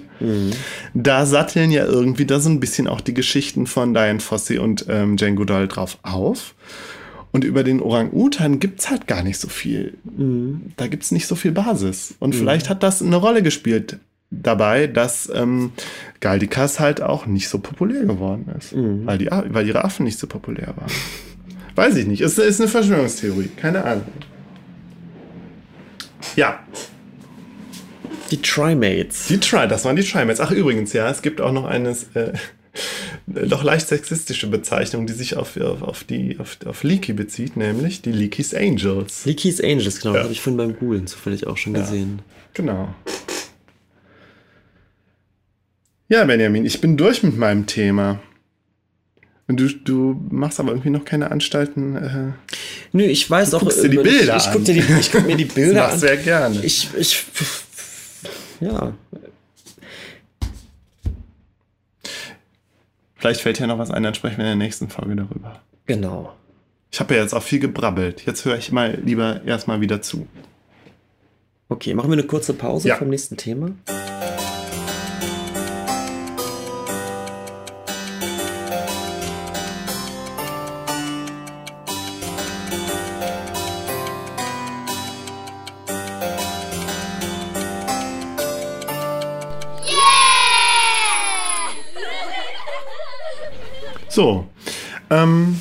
Ja, wir hatten ja schon mal über Fluxus geredet. Äh, welche Folge war das nochmal? Ich habe es mir irgendwo aufgeschrieben. 29. 29, genau. Da haben wir ja darüber gesprochen, wie diese eine Museumsbesucherin ähm, äh, ein Kunstwerk vervollständigt hatte. Das war ja so ein Kreuzworträtsel-Ausschnitt, der Teil eines Kunststücks war, äh, Kunstwerks war. Und die Dame hat das dann doch ausgefüllt, ne? So Genau. war das doch. Also ich meine, ich habe unsere Folge jetzt gar nicht mehr nochmal nachgehört. Auf jeden Fall haben wir da ja auch schon über Fluxus gesprochen, über diese Kunstströmung in den 60ern, In den 60ern, genau. in Deutschland vor allen Dingen. Genau, hat sie Aber- ihren Höhepunkt Mitte der 60er. Ja, Ähm, und als wir damals darüber gesprochen haben, ging es genau um so ein, ein Werk, was so in diesem Fluxus-Kontext äh, entstanden ist. Das, ähm, was daran so ein bisschen paradox ist, dass eigentlich die ähm, Fluxus für mich eigentlich noch viel eher eine performative ähm, Strömung war. Die, also es, ähm, da sind schon auch Objekte und, und mehr oder weniger klassische Kunstwerke entstanden. Aber ähm, vielleicht ist der viel interessantere Aspekt an dieser Fluxusbewegung eigentlich das, das Performancehafte und Partizipative, was denen eigentlich wichtig war. ja. Und das Partizipative wiederum haben wir ja in diesem Kreuzworträtsel-Kunstwerk, über Ja, das wir mal gesprochen haben, stimmt, so ein bisschen genau, darum haben wir angesprochen. gesprochen, ja. Und heute würde ich gerne mal wirklich auf eine auf äh, ein, eine ganz wichtige Fluxusveranstaltung eingehen, ähm, und zwar ein man könnte fast sagen ein Festival, also ein Performanceabend, Ja. der 1964 in Aachen stattgefunden hat. Genau, das hatten wir ja, glaube ich, auch schon angedeutet in der Folge, dass die halt so Veranstaltungen vor allen Dingen hatten. Also, dass es Teil von Fluxus war. Ähm, ich, ich möchte noch mal ganz kurz was zu Fluxus sagen, weil ich habe ja irgendwie in der Schule halt äh, Kunst gehabt und da haben wir so die wichtigsten Neuzeit modernen Künstler oder halt auch irgendwie, keine Ahnung, seit den klassischen Expressionisten auch mal so ein bisschen behandelt. Aber Fluxus irgendwie nicht. Und das war für mich immer so, so, so, ein- so ein ähm, leeres, nee, wie sagt man, ein weißes Tuch? Nein, also ich war mir völlig, war, sagt mir überhaupt nichts. Terra Incognita. ja, irgendwie habe ich immer diesen Fluxus gehört, Fluxus. Und wir haben da aber auch früher auch nie drüber geredet, als du mir was von Kunst erzählt hast. Und irgendwie blieb mir dieser Begriff lange Zeit halt ganz äh, vage. Und umso mehr freue ich mich jetzt, dass wir jetzt auch schon das zweite Mal darüber sprechen und das noch ein bisschen vertiefen werden. Ähm, genau, ich würde halt gerne einfach als roten Faden bei diesem Fluxus-Festival bleiben. Und ich glaube, wenn ich da über so ein paar Aktionen rede, wie die so funktionieren, ähm, kriegt man, glaube ich, einen ganz guten Eindruck davon, was, Ja. was, was da jetzt eigentlich der Kern der, der Dinge ist. Ähm, und das Ganze mh, werde ich aber nochmal einbinden mit einer Person, ähm, die eigentlich gar nicht so wahnsinnig bekannt ist, nämlich dem Organisator dieses Festivals. Ja. Und das war ein Student, ein Architekturstudent, der zu der Zeit in Aachen studiert hat, ähm, namens Waldes Abolinsch. Und Abolinsch, Waldes Abolinsch wird da ausgesprochen. Aha. Und was ist das für, wo kommt der her? Der ja ist kein, Lette. Kein Kartoffeldeutscher. Nein, der kommt aus Lettland. Ah, ja. Und äh, eigentlich eine ganz, ganz interessante Biografie schon. Er kommt als Kleinkind, wirklich als Flüchtling eigentlich nach Deutschland, weil die Eltern aus der dann sowjetisch, aus dem sowjetisch besetzten Lettland fliehen. Ja. Und Ähm, Entschuldigung, dass ich jetzt direkt einhaken muss, aber du hattest ja eben bei unserem im ersten Teil gesagt, ähm, du hast, kannst du noch was zur Birothek Galdikas sagen? Und sie ist nämlich aus Litauen geflohen. ach, So. okay. Und in Deutschland geboren, auf der Flucht und äh, dann äh, in Kanada aufgewachsen. So. Machen wir die Klammer direkt wieder zu. Okay. Und äh, Abolinsch, ähm, glaube ich, wächst in Köln hauptsächlich auf, geht dann nach Aachen äh, zum Studieren, ähm, um da eben Architektur zu studieren. Und was bei ihm schon interessant ist, dass er schon ein sehr politisch denkender Mensch ist. Er ist halt irgendwie, hat eben diesen Flüchtlingsstatus, also lebt hier mehr oder weniger im Exil. Und ähm, dieser Status ist ihm auch sehr, sehr bewusst. Also er ist auch selbst dann als erwachsener Mann hat er nie die deutsche Staatsbürgerschaft erworben, obwohl Ja. er hier äh, bis zu seinem Tod gelebt hat. Ähm, und für ihn war einfach Politik, also gerade so diese Teilung ähm, in Ost- und Westblock, so der eiserne Vorhang, der Kalte Krieg, das war für ihn halt wirklich mh, total für ihn persönlich relevantes Thema, weil er wirklich eben ihm sehr bewusst war, dass er eben eigentlich im Exil lebt. Ja. Und äh, er hat Was ja auch, glaube ich, keine, keine, das war ja, das war, glaube ich, damals eine relativ verbreitete Erfahrung, so, der, der Flucht nach dem ersten, äh, nach dem Zweiten Weltkrieg. Mhm. Ja. Und äh, das ist, glaube ich, als Grundgeschichte ganz, äh, ganz wichtig zu wissen, weil er eben nicht ohne Grund, in dem Moment, wo er sich für Kunst interessiert, gerade eben auch für, für eine Art von Kunst interessiert, die sehr politisch ist. Ich Ja. glaube, das ist für ihn total, total verquickt. Genauso übrigens wie auch äh, in den, in den 60ern, ich glaube in den 70ern wird es dann noch krasser, aber in den 60ern beginnt es, glaube ich, auch ganz stark, dass sich das Architekturstudium auch viel mit Stadtplanung befasst und der Frage, inwieweit das auch ein sozialer Akt ist. Architektur als etwas, was ja das, den menschlichen Lebensraum gestaltet. Natürlich, klar, genau.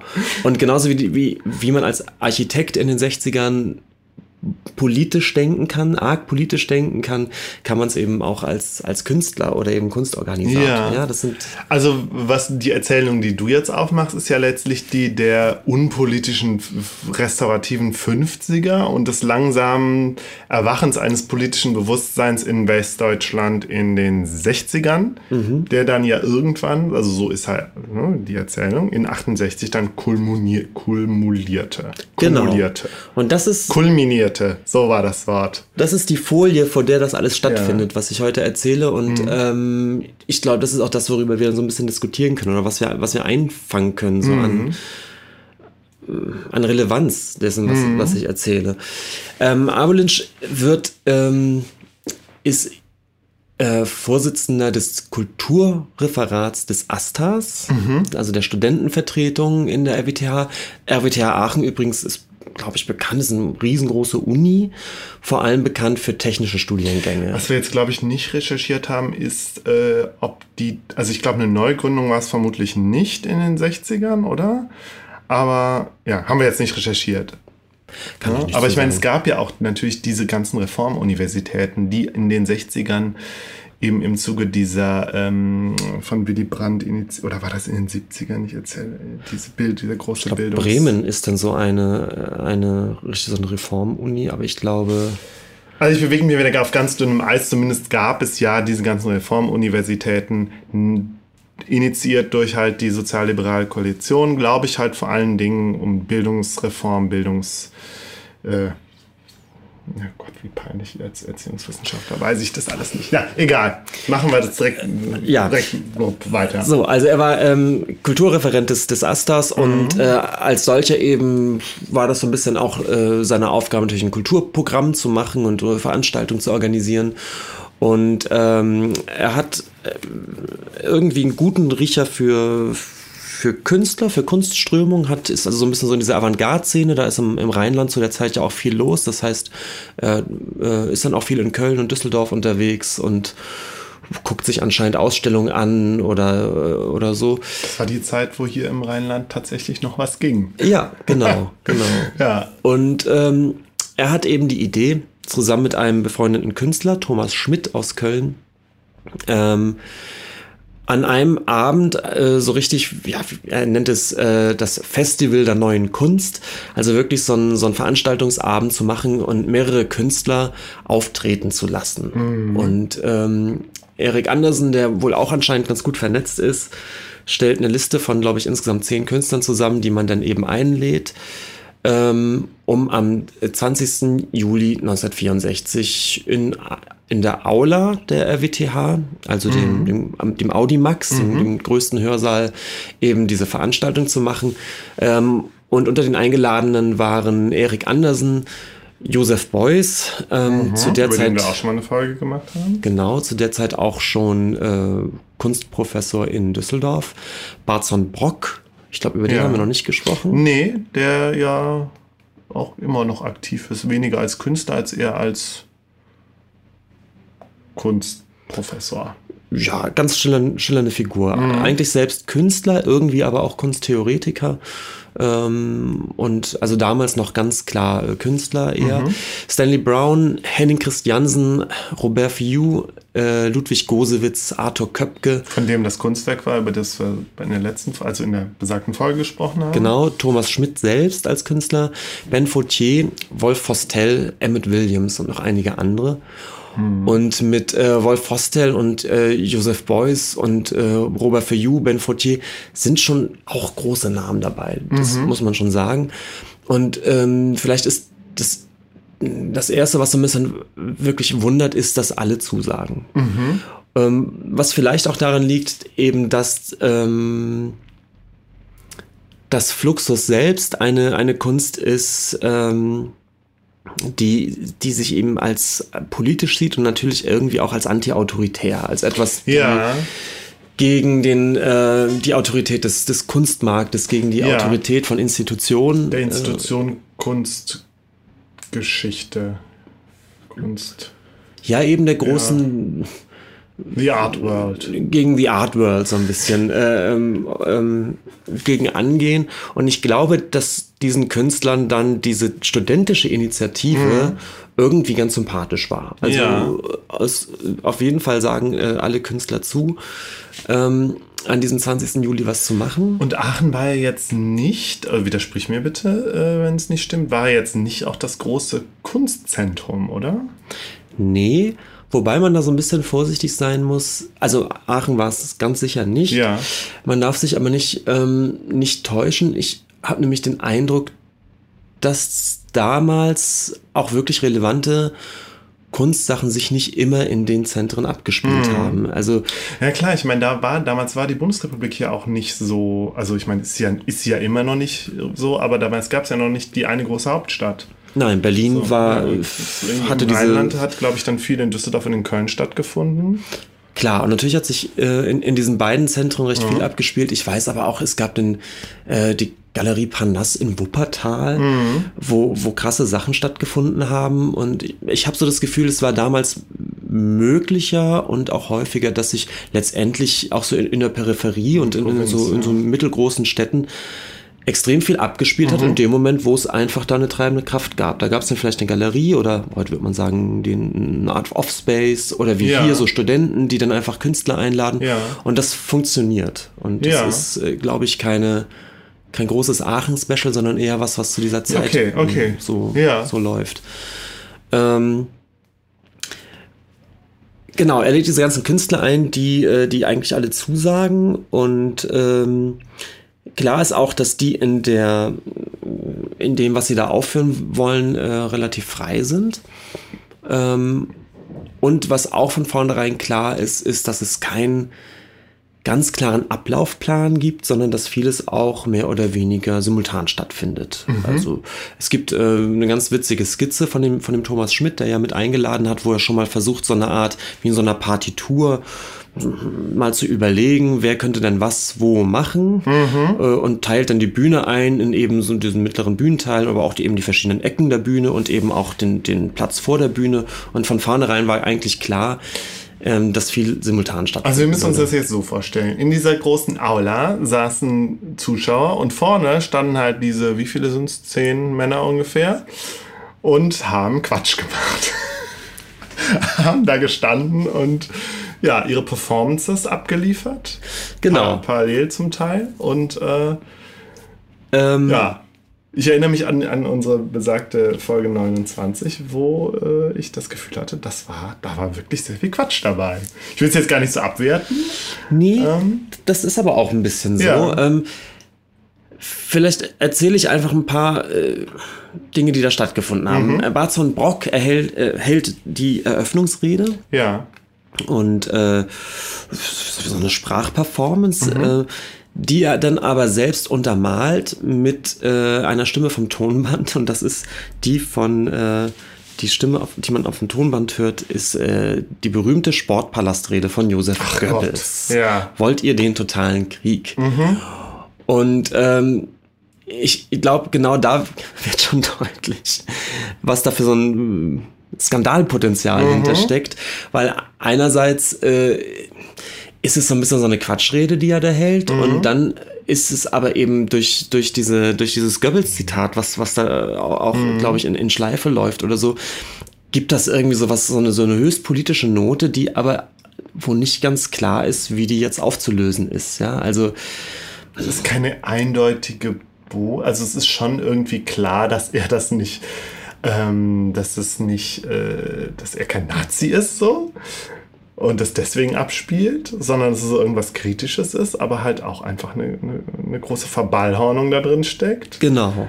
Aber ja, es, ist, es bleibt halt irgendwie im Unklaren. Und das verunsichert natürlich, würde ich jetzt erstmal sagen. Das verunsichert oder? die Leute, ja. ja.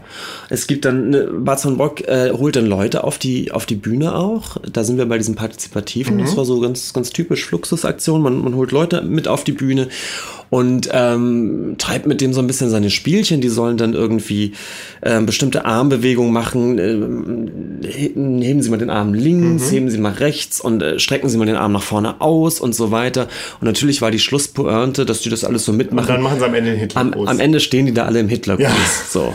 Hm? Also, was zu beweisen war. Es ist so lustig, weil ich gerade auch so das Gefühl habe, ähm, alles, was heute vielleicht auch so Comedians ma machen, ja, das hat da seinen Ursprung. Ne? Also vielleicht, irgendwie ja. Äh, Goebbels äh, äh, nachmachen oder so. Ich weiß nicht, hier der eine, der, der Serdar Sumunchu hat, hat, äh, hat doch auch, glaube ich, aus meinem Kampf vorgelesen. Und also irgendwie habe ich das Gefühl, klar, natürlich, äh, es bietet sich so an und ist vielleicht auch, muss vielleicht auch sein, dass sich derart äh, mit den Nazis auseinandergesetzt werden muss. Ähm, aber gerade habe ich das Gefühl, okay, das, das, die heutige Auseinandersetzung mhm. hat damals irgendwie ihre Ursprünge. Mhm. Also die kritische Auseinandersetzung natürlich und die künstlerische hat damals ihren Ursprung da gehabt. Mhm. Also eine andere Aktion von Wolf Fostel war, dass er also so ein gelbes Pulver auf die, auf die Bühne, auf der Bühne verteilt hat. Und mehrere Studenten haben sich mit dem Rücken zum Publikum äh, auf der Bühne aufgestellt. Und Wolf Hostel selbst hatte so eine seltsame Maske auf, eine ja. Art Gasmaske. Und äh, vorne an dieser Gasmaske dran montiert war aber eine blaue, eine blaue Glühbirne, ja. eine Lampe. Und das, das Spielchen, was Fostel nun spielt, ist folgendes. Er verteilt Trillerpfeifen ans ja. Auditorium, an die Zuschauer und er hantiert da irgendwie auch auf der Bühne rum, aber so, dass die Studenten, die vorne auf der Bühne stehen, mit ja. dem Rücken zum Publikum, ihn nicht sehen. Ja. Und immer wenn Fostel diese Lampe anmacht, diese ja. blaue Glühbirne leuchten lässt, ist das das Zeichen fürs Auditorium, in die Trillerpfeifen zu pfeifen. Ja. Und das wiederum ist das Zeichen für die Studenten, die auf der Bühne stehen, sich rücklings äh, hinzuwerfen in dieses gelbe Pulver. Aha, okay. Und das Ganze ist natürlich so eine Art, äh, erinnert also an Erschießungsszenen, ja. Es ist eine Art Hinrichtungsszene, dieses sich fallen lassen. Ach ja, klar, natürlich. Und er gibt den Befehl und dann das Publikum schießt, in Anführungszeichen. Oh Gott, ja. Genau. Krass. Und was er auch vorher sagt, das Publikum solle doch bitte selbst entscheiden, ob es pfeift ob es jedes Mal pfeift, wenn diese, wenn diese Glühbirne leuchtet, also die, die Verantwortung gibt er dann ab, ja. Mhm. Quintessenz ist, Irgendeiner pfeift natürlich immer, ja, also dieses Erschießungsritual ähm, äh, ja. wiederholt sich ein paar Mal. Und ähm, diese, diese, diese Studenten vorne auf der Bühne sind natürlich irgendwann voll mit diesem gelben Pulver und es ist auch irgendwie eine gespenstische Szenerie, ja. Dieses, ja. dieses, dieser, dieses Pulver, das ist dann auch so in der Luft, ja. Es ist, wird, wird also so, es ist leicht, leicht neblig und diese, die sehen nachher wirklich aus, als, als wären die wirklich ähm, werden irgendwie durch den Schlamm gerobbt oder sowas. Ja. Also irgendwie auch, auch martialisch und ähm, natürlich auch, was du gerade sagtest, ähm, irgendwie auch ein großer, denn doch auch ein großer Jux, ne? Immer dieses, mhm. dieses dann leicht spielerische, ja, hier läuft das Lämpchen, dann pfeifen sie, dann gibt's natürlich auch die ersten Leute, die pfeifen, auch wenn die, diese, äh, die, die, wenn, wenn diese Glühbirne nicht leuchtet und äh Ich finde es, ich hatte gerade eine Assoziation und zwar musste ich an diese berühmten psychologischen Experimente denken.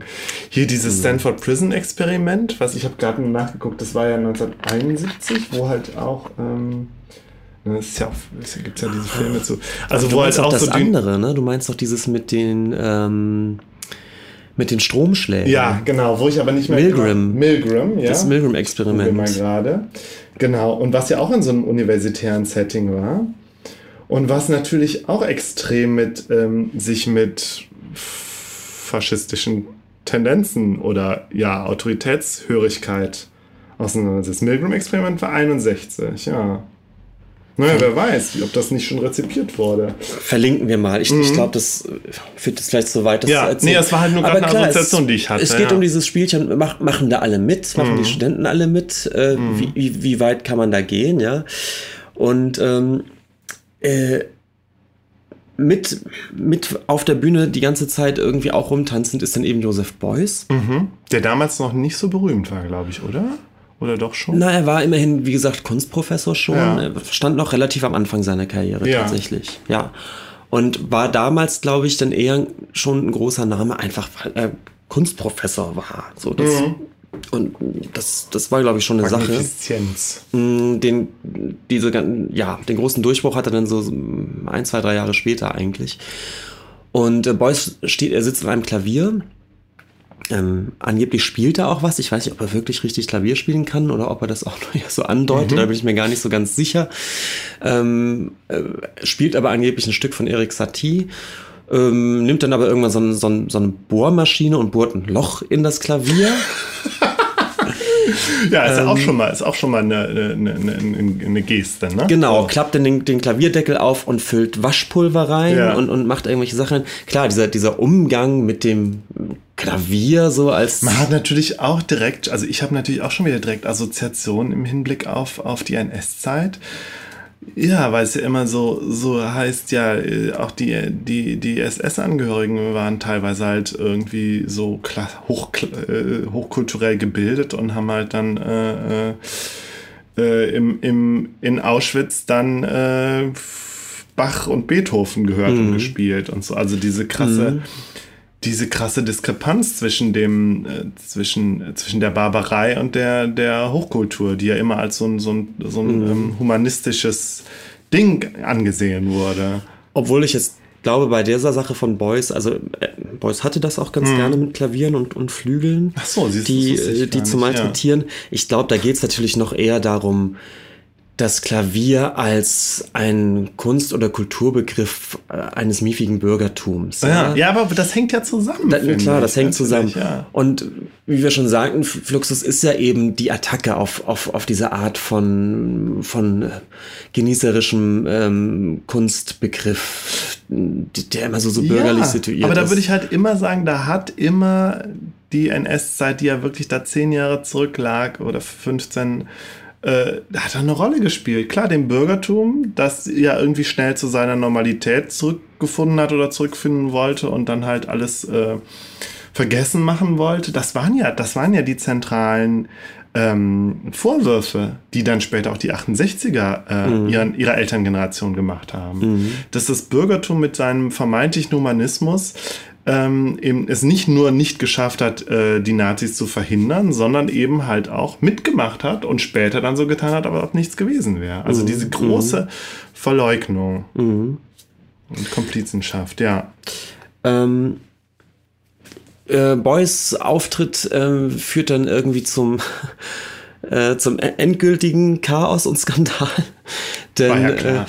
Äh, äh, er ähm, er hat verschiedene Dinge dabei, Accessoires, die er dann eventuell für seine Performance gebrauchen wollte. Mm, Unter Fett. anderem äh, tatsächlich Butter, die er, die er auf, auf Herdplatten warm machen ja. wollte oder, oder es auch gemacht hat. Es stank dann irgendwann nach dieser, nach dieser ähm, angesenkten Butter. Ja. Und er hatte auch dabei eine, eine Flasche mit, ähm, mit Säure. Ich weiß nicht genau, was er damit vorhatte. Ob, mhm. äh, ob das Klavier die hätte abkriegen sollen oder die Butter. Man, man weiß es nicht. Aber es gab eine Flasche mit Säure. Und ähm, zu einem Zeitpunkt, als dieses, diese ganze, wie gesagt, simultan stattfindenden äh, Aktionen schon ziemlich aus dem Ruder liefen, ist wohl ein Student, der vorne irgendwo an der, an der, an der Bühne rumgehampelt ist, an diese Flasche mit Säure gestoßen und hat sich mhm. Teile seiner Kleidung verätzt. Okay worauf der halt ausflippt ja. und sauer auf den Boys ist, warum er da überhaupt Säure stehen hat. Man weiß es nicht. Und er geht dann auf Boys los ja. und verpasst ihn wirklich einen Fausthieb ins Gesicht. Ach krass, ja. Und Boys wehrt sich noch kurz, geht auf den los. Die werden dann aber auch so ein bisschen getrennt. Also wirklich tumultartige Szene. Ja. Und äh, Skandal. Wie gesagt, Kunstprofessor Josef Beuys steht dann plötzlich mit einer blutenden Nase ja, auf der Bühne. Also nicht, dass das Ganze ist ja an sich schon skandalös und also muss es damals gewesen sein. Und dann eskaliert es auch noch in Gewalt. Ja. ja.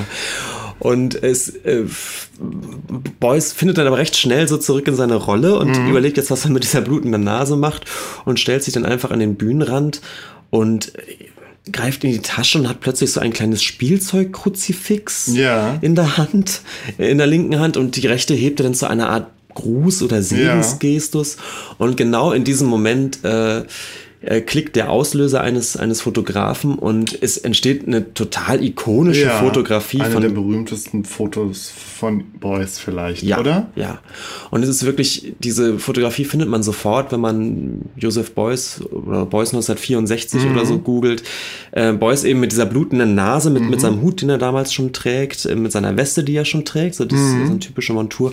In der linken halt dieses Kruzifix und rechts dieser Gestus, der. Und dann die blutende Nase, ja. Genau. Ähm, und es ist auch viel überlegt worden, was genau dieser Gestus nun bedeutet. Es ist nicht auflösbar. Vermutlich einfach auch spontan, ein spontaner Einfall gewesen. Es ist ein spontaner Einfall gewesen. Hat, ja.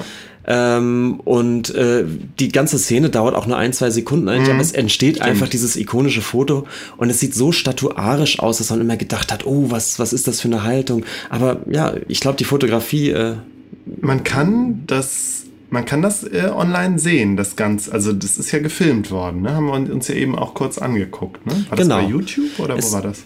Äh, das war bei YouTube einfach. Okay, Man ja. kann Festival der neuen Kunst Aachen 1964 genau, ja eingeben. dann mal ähm, verlinken, ja. Es, es, gibt einige äh, Schnipsel, die damals gemacht wurden von mhm. einer studentischen Film AG mhm. sozusagen mhm. und äh, die sind irgendwann mal äh, entdeckt worden und äh, editiert worden, mhm. ediert worden.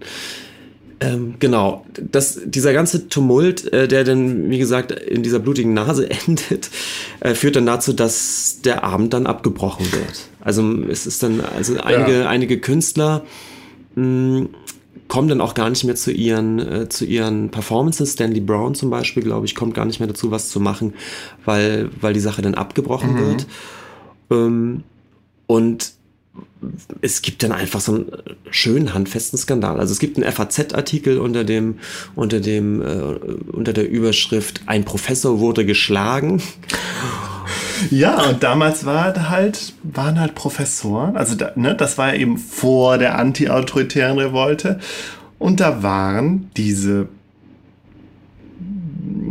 Autoritäten halt noch Autoritäten. Also mhm. ein Professor war halt, äh, stand, war hierarchisch halt äh, hoch angesehen. So, kann ich mir das ausdrücken ja, soll. Also, es also mir erzählte das, Institution. So. Mir erzählte das gerade noch ein Kollege, der in, äh, zu der Zeit äh, tatsächlich studiert hat, der gesagt hat, ähm, es war schon in einigen Unis immer noch üblich, die Professoren mit äh, Eure Magnifizenz anzusprechen. Mm. So. Das kann ich gar nicht aussprechen. Magnifiz Magnifizenz. Ja. Ähm, Unter den Talaren der Muff von tausend Jahren. Ja, und wir müssen, wir müssen eben kurz, glaube ich, zwei Dinge erwähnen, um auch diesen Tumult und diesen Skandal zu verstehen. Der erste ist, dass wir in Aachen an einer Universität sind, die eigentlich eher technische Studiengänge hat. Mhm. Das heißt, die Studenten, die da waren, waren. Karohemd und Samenstau, ich studiere Maschinenbau. Ja, das waren, das meiste waren Ingenieursstudenten. So. Ja die wohl auch nicht ganz genau wussten, was sie da erwartet als, als Kunstveranstaltung und die wirklich vollkommen irritiert waren. Die haben überhaupt nicht begriffen, was los ist. Da wurden die Nerds mal ordentlich irritiert. Äh, ja. Und was die begriffen haben, ist natürlich, dass das irgendwie alles ganz politisch aufgeladen war. Ja, Stichwort äh, ja. Goebbels und andererseits das eben nicht zusammenbekommen haben mit diesem augenscheinlichen Nonsens, der da stattfindet. Das war halt im, im, im besten Wort sind antiautoritär. Genau. So, also. Und glaube ich eben, es trifft eben eine Studentenschaft, die ja. eben noch nicht so durchpolitisiert ist wie vielleicht mhm. drei, vier, fünf Jahre später. Ja? Mhm. Wir sind so ganz, ganz kurz davor. Wir sind 64 mhm. an einer relativ konservativen Universität. Mhm. Und ich glaube, es ist eine Studentenschaft, die wahrscheinlich hättest du die 1970 an einer anderen Uni gar nicht, gar nicht so auf die Palme bringen können. Vermutlich. Nee, Aber 64 nee, nee. in Aachen hat es anscheinend funktioniert. Das ist ja. die eine Sache. Äh, übrigens 800 Studenten, der Saal war echt richtig voll. Mhm. Und die andere, ja, die krass, ich, aber dass sie das alles anscheinend dann doch interessiert hat und da, ja. Ja. Ich meine, klar, war auch eine andere Zeit. Da gab es ja auch noch keine Smartphones. und die, und in Aachen war eh nie so richtig was los. Wenn da mal was war, ist man hingegangen. Und die andere, die ich man noch. konnte doch nicht mal nach Holland fahren zum Kiffen. Die, das war Soldaten ganz anderer Zeiten. Das stimmt. Äh, und wir haben noch gar nicht über das Datum gesprochen, äh, denn wir sind, äh, der 20. Juli 64 ist der 20, 20. Jahrestag des gescheiterten Attentats auf Hitler mhm. durch, durch den Stauffenberg. Mhm.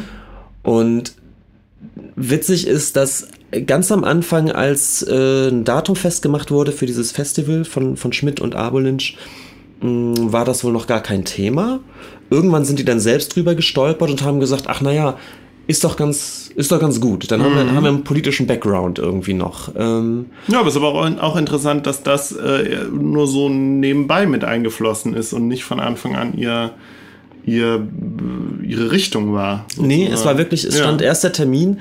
Wie gesagt, es ist ihnen relativ schnell schon aufgefallen, mhm. schon noch im Vorfeld und die reden da auch mit den Künstlern drüber mhm. und sagen, ach übrigens, das ist ja, ist ja auch, auch noch der 20. Jahres, Jahrestag woraus sich dann vielleicht auch erklärt, warum Brock äh, mhm. eventuell dann und eben Fostel doch relativ klaren Bezug auch ähm, äh, zum eben zu, zu, zur Nazi-Zeit irgendwie nehmen.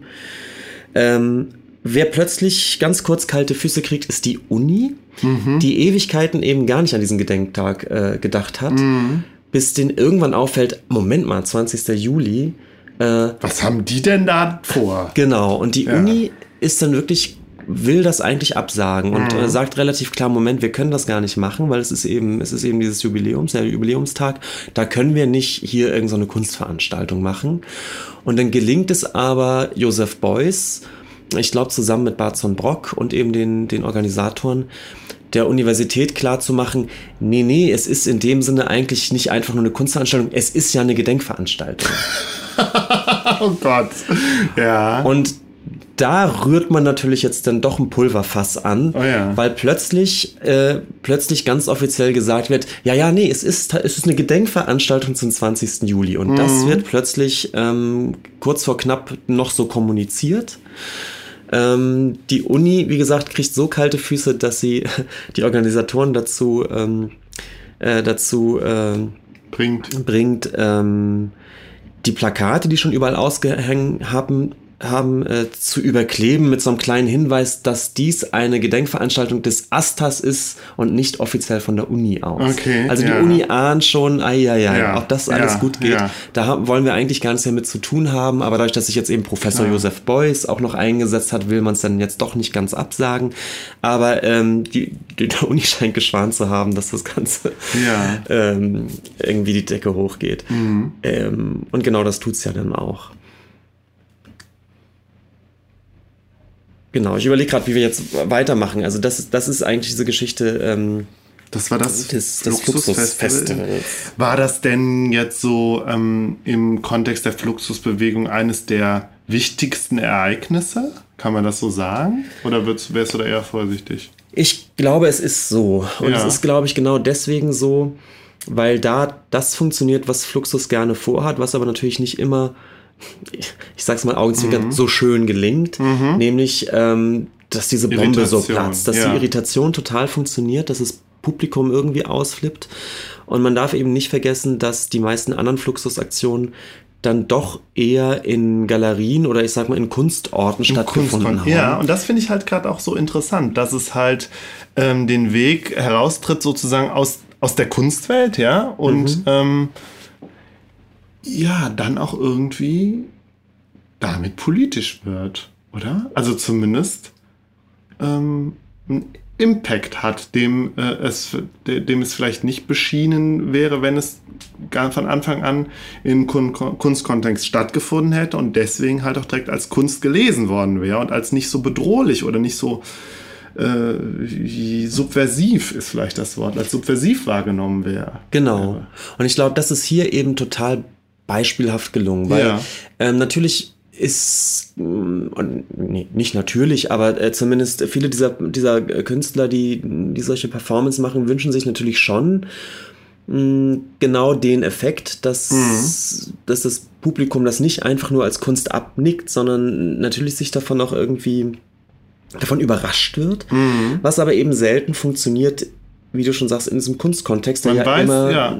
auch, auch so ein, so ein so ein sicherer Ort ist. Genau, ja, ja, ja genau. Und ich glaube, das macht was aus. Und ich glaube, da würde ich jetzt einfach mal als, als Nicht-Experte behaupten, dass das gab es ja dann doch in der zweiten Hälfte des 20. Jahrhunderts, spätestens da, immer mal wieder so Versuche, dass die Kunst versucht hat, aus ihren äh, also auszubrechen sozusagen mhm. aus ihren Begre Begrenzungen und halt versucht hat, mehr zu machen äh, oder mehr zu schaffen oder mhm. mehr zu erreichen, ja, halt mhm. indem sie politisch wird, indem sie halt äh, ja, sich, also sich selbst erweitert. Das ist ja der Begriff von Beuys. Und ich glaube, Beuys war dann da ja einer der tatsächlich, also jetzt hier schon und später dann auch einer der wichtigsten Protagonisten dieser äh, Erosion, ja, Erosion klingt so negativ, ist ja dieser, oder dieser, ja, was ist da der richtige Begriff? Ja, äh, Beuys ist ja ist natürlich wirklich eine Figur, die dann sogar in die Politik geht. Ne? Politisierung der Kunst klingt aber halt auch so ein bisschen so wie Kunst beschäftigt sich einfach mit poli politischen Themen. Aber mhm. es ist es ja nicht mal so, mhm. sondern Kunst, Kunst an sich öffnet sich oder lässt die Grenzen durchlässig werden zum Bereich der Politik. Mhm. Zum, also ja. was interessant ist, dass gerade Beuys sich relativ kurz nach, nach dieser Aktion auch aus diesem Fluxusumfeld eigentlich zurückzieht. Mhm. Ich glaube, ihm war das zu chaotisch in dem Sinne, dass er eine für sich, glaube ich, eine zu wichtige eigene Agenda hatte, mhm. um äh, in diesen Chaos, in ja, ich glaube, das war, er war auch nicht so der Verspielte irgendwie, sondern er war schon doch eher ein sehr ernster Typ, oder? Richtig. Und auch seine, seine Performances sind eigentlich später, ähm, er bleibt ja großer Performance-Künstler. Mhm. Es gibt ganz tolle Aktionen von ihm,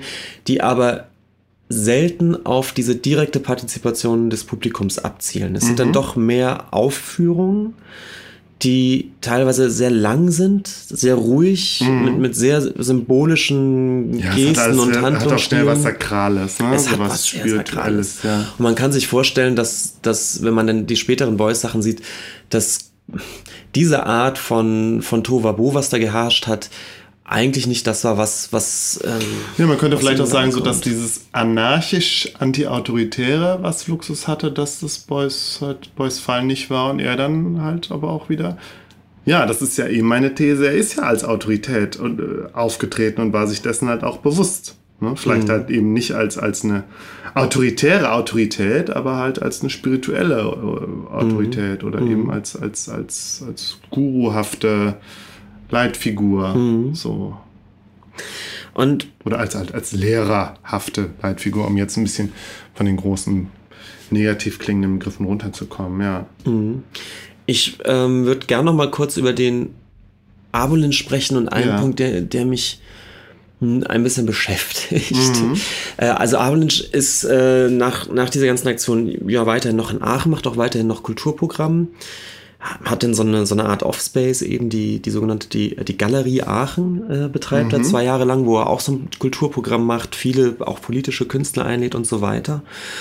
Und ähm, verlässt dann irgendwie um 1970 rum aber Aachen und ähm, studierte nochmal Soziologie in Bremen mhm.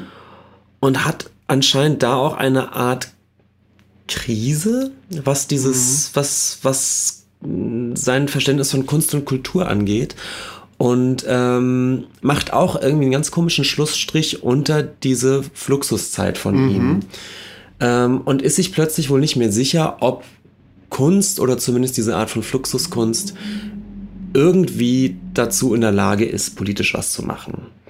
Ähm, ob das überhaupt noch der richtige Weg ist, äh, sich politisch oder gesellschaftlich irgendwie zu engagieren. Wann war das denn jetzt zeitlich ungefähr? Um 1970 rum. Ah ja, okay, ja gut, ja. Ja, und da war ja auch vieles schon gelaufen sozusagen. Genau, und das und ähnliches ist, diese ganze Fluxusgeschichte scheint zu so ihren Peak eher Mitte der 60er zu haben. Mhm. Und zum Ende der 60er ähm, versuppt das so ein bisschen. Es gibt einzelne Künstler, Fostel ist in den 80ern mhm. selbst titulierte sich immer noch als großer Fluxuskünstler, also der diesen, diesen Begriff auch immer noch weiterträgt. Mhm. Viele andere, wie eben Beuys, springen dann doch relativ schnell ab. Und äh, eine These, die, mh, mm, die ich gehört habe, ist, dass es vielleicht so ist, dass Fluxus eben genau zu einem Zeitpunkt besonders gut funktioniert, wo eben die Studenten noch, noch nicht so durchpolitisiert sind. Mm. Und dass in dem Moment, wo sozusagen das, das realpolitische Ende der 60er, ähm, also das realpolitische Pulverfass hochgeht, in dem eben die Studenten wirklich auf der Straße stehen. Also wo sie tatsächlich politisiert sind, sich politisieren und eben halt auch wirklich kämpfen. Genau. Ja. Dass in dem Moment sozusagen Fluxus selbst so als Sprengsatz nicht mehr funktioniert. Vielleicht auch einfach dann schon zu harmlos ist und zu versponnen oder ja, vielleicht. vielleicht sogar selber dann schon als zu bürgerlich wahrgenommen wurde von vielen radikalen, äh, radikalisierten Studierenden. Keine Ahnung. Ja. Natürlich die Frage. Ja, da müssen wir natürlich jetzt, also es ist natürlich eine große These, äh, man könnte natürlich auch sagen, ja, wie weit hat vielleicht auch die Kunst ein bisschen ähm, dazu ursprünglich dazu beigetragen, Mitte der 60er zur Politisierung? Vielleicht vieles auch ein bisschen angestoßen? Ich denke schon, ja klar, natürlich. Und also in a nutshell sozusagen ja. könnte man ja überlegen, ob diese Diskussion die Fluxus da auflöst, nicht eine, was Generelles ist, nämlich natürlich die Frage, ob Kunst politisch was bewegen kann. Oder wie, wie genau sie das kann. Und ähm, hm, ja, das ist, ich glaube, und das ist auch, glaube ich, eine Frage, die ziemlich aktuell ist, oder? Ich glaube, die ist immer aktuell. Ja, aber gerade, gerade in heutigen Zeiten doch auch wieder, oder? Mhm. Wie weit kann kunstpolitisch, also konkret bestimmt in Bezug auf bestimmte Dinge, bestimmte Ziele. Vielleicht. Wir müssen, ja. Wir müssen jetzt doch mal über Adorno sprechen. Ja. Das haben wir ja bis jetzt immer vermieden. Ja, dann machen wir es doch kurz mal. Ich bin, ja. äh, ich bin kein Fachmann, aber äh, etwas, was ich verstanden habe in, in seinem Kunst- oder sogar Kulturbegriff. er, er ist ja nun mal äh, absolut, sein Denken ist ja total geprägt von eben dieser, dieser, dieser, nee, von dieser Folie des, des Zweiten Weltkriegs ja. und des Holocausts, ja. ja. Und er sieht ja eben genau, dass, dass da ein ganzes Volk sozusagen gleichgeschaltet wird und, und in so einer Maschinerie einfach diese, diese Gräuel so, sich für solche Gräuel sozusagen mhm. einspannen lässt. Ja, mhm. und das ist ja, glaube ich, ein, eins der großen Mythen, den er, glaube ich, in seinem Denken auf den Grund gehen will. Wie das sein kann und wie man sowas verhindern kann vielleicht. Ja, auch. das war eines seiner zentralen, also zumindest in, in, zu einer bestimmten Zeit seines Werks war das ja sein Ausgangspunkt. Genau. Ja. Und ich glaube, er ist ja dann der Meinung, dass, dass eine, dass, wie soll ich sagen, dass, dass Kunst eben die Aufgabe hat, zu vermeiden, dass es so eine Art von Massenbewegung nochmal geben kann. Also alles, was, was Massen sozusagen auf ein Ziel hin gleichschaltet, ist schlecht. Ja, das macht ja die Kulturindustrie. Das macht die Kulturindustrie. Ja.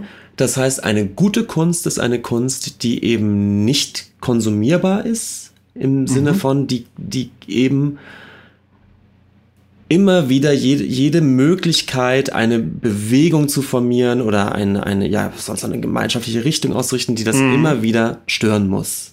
Mhm.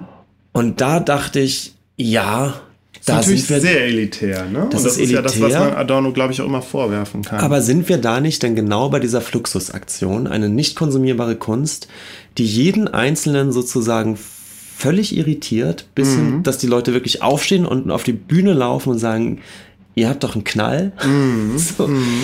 Ist das nicht genau vielleicht das, was hätte Adorno sich über die Aktion gefreut? Da hat er da noch gelebt. Aber ich weiß jetzt auch nichts über, ob Adorno sich über Fluxus geäußert hat. Ich meine, klar, sein großes Thema war natürlich eher die Musik. Ich weiß gar nicht, wie Adorno zur bildenden Kunst gestanden hat. Ja, Benjamin, wir müssen vielleicht wirklich mal die ästhetische Theorie lesen. Vielleicht, wir müssen das eigentlich mal machen. Ja. Also ich habe mich ja immerhin schon durchs Kulturindustrie-Kapitel gequält vor einigen Jahren. Mhm. Und gequält meine ich da durchaus ernst, aber... Also ich glaube jetzt, Adorno persönlich hätte, ich glaube, dem wäre das wahrscheinlich auch zu wild gewesen. Also, also zu. naja, es, es gibt doch, er ist, er ist ja mit den 68ern nicht so klar gekommen, oder? In dem Moment. Nö, weil er ja da, da tatsächlich auch ähm, die rasende Unvernunft äh, hat wüten sehen. So.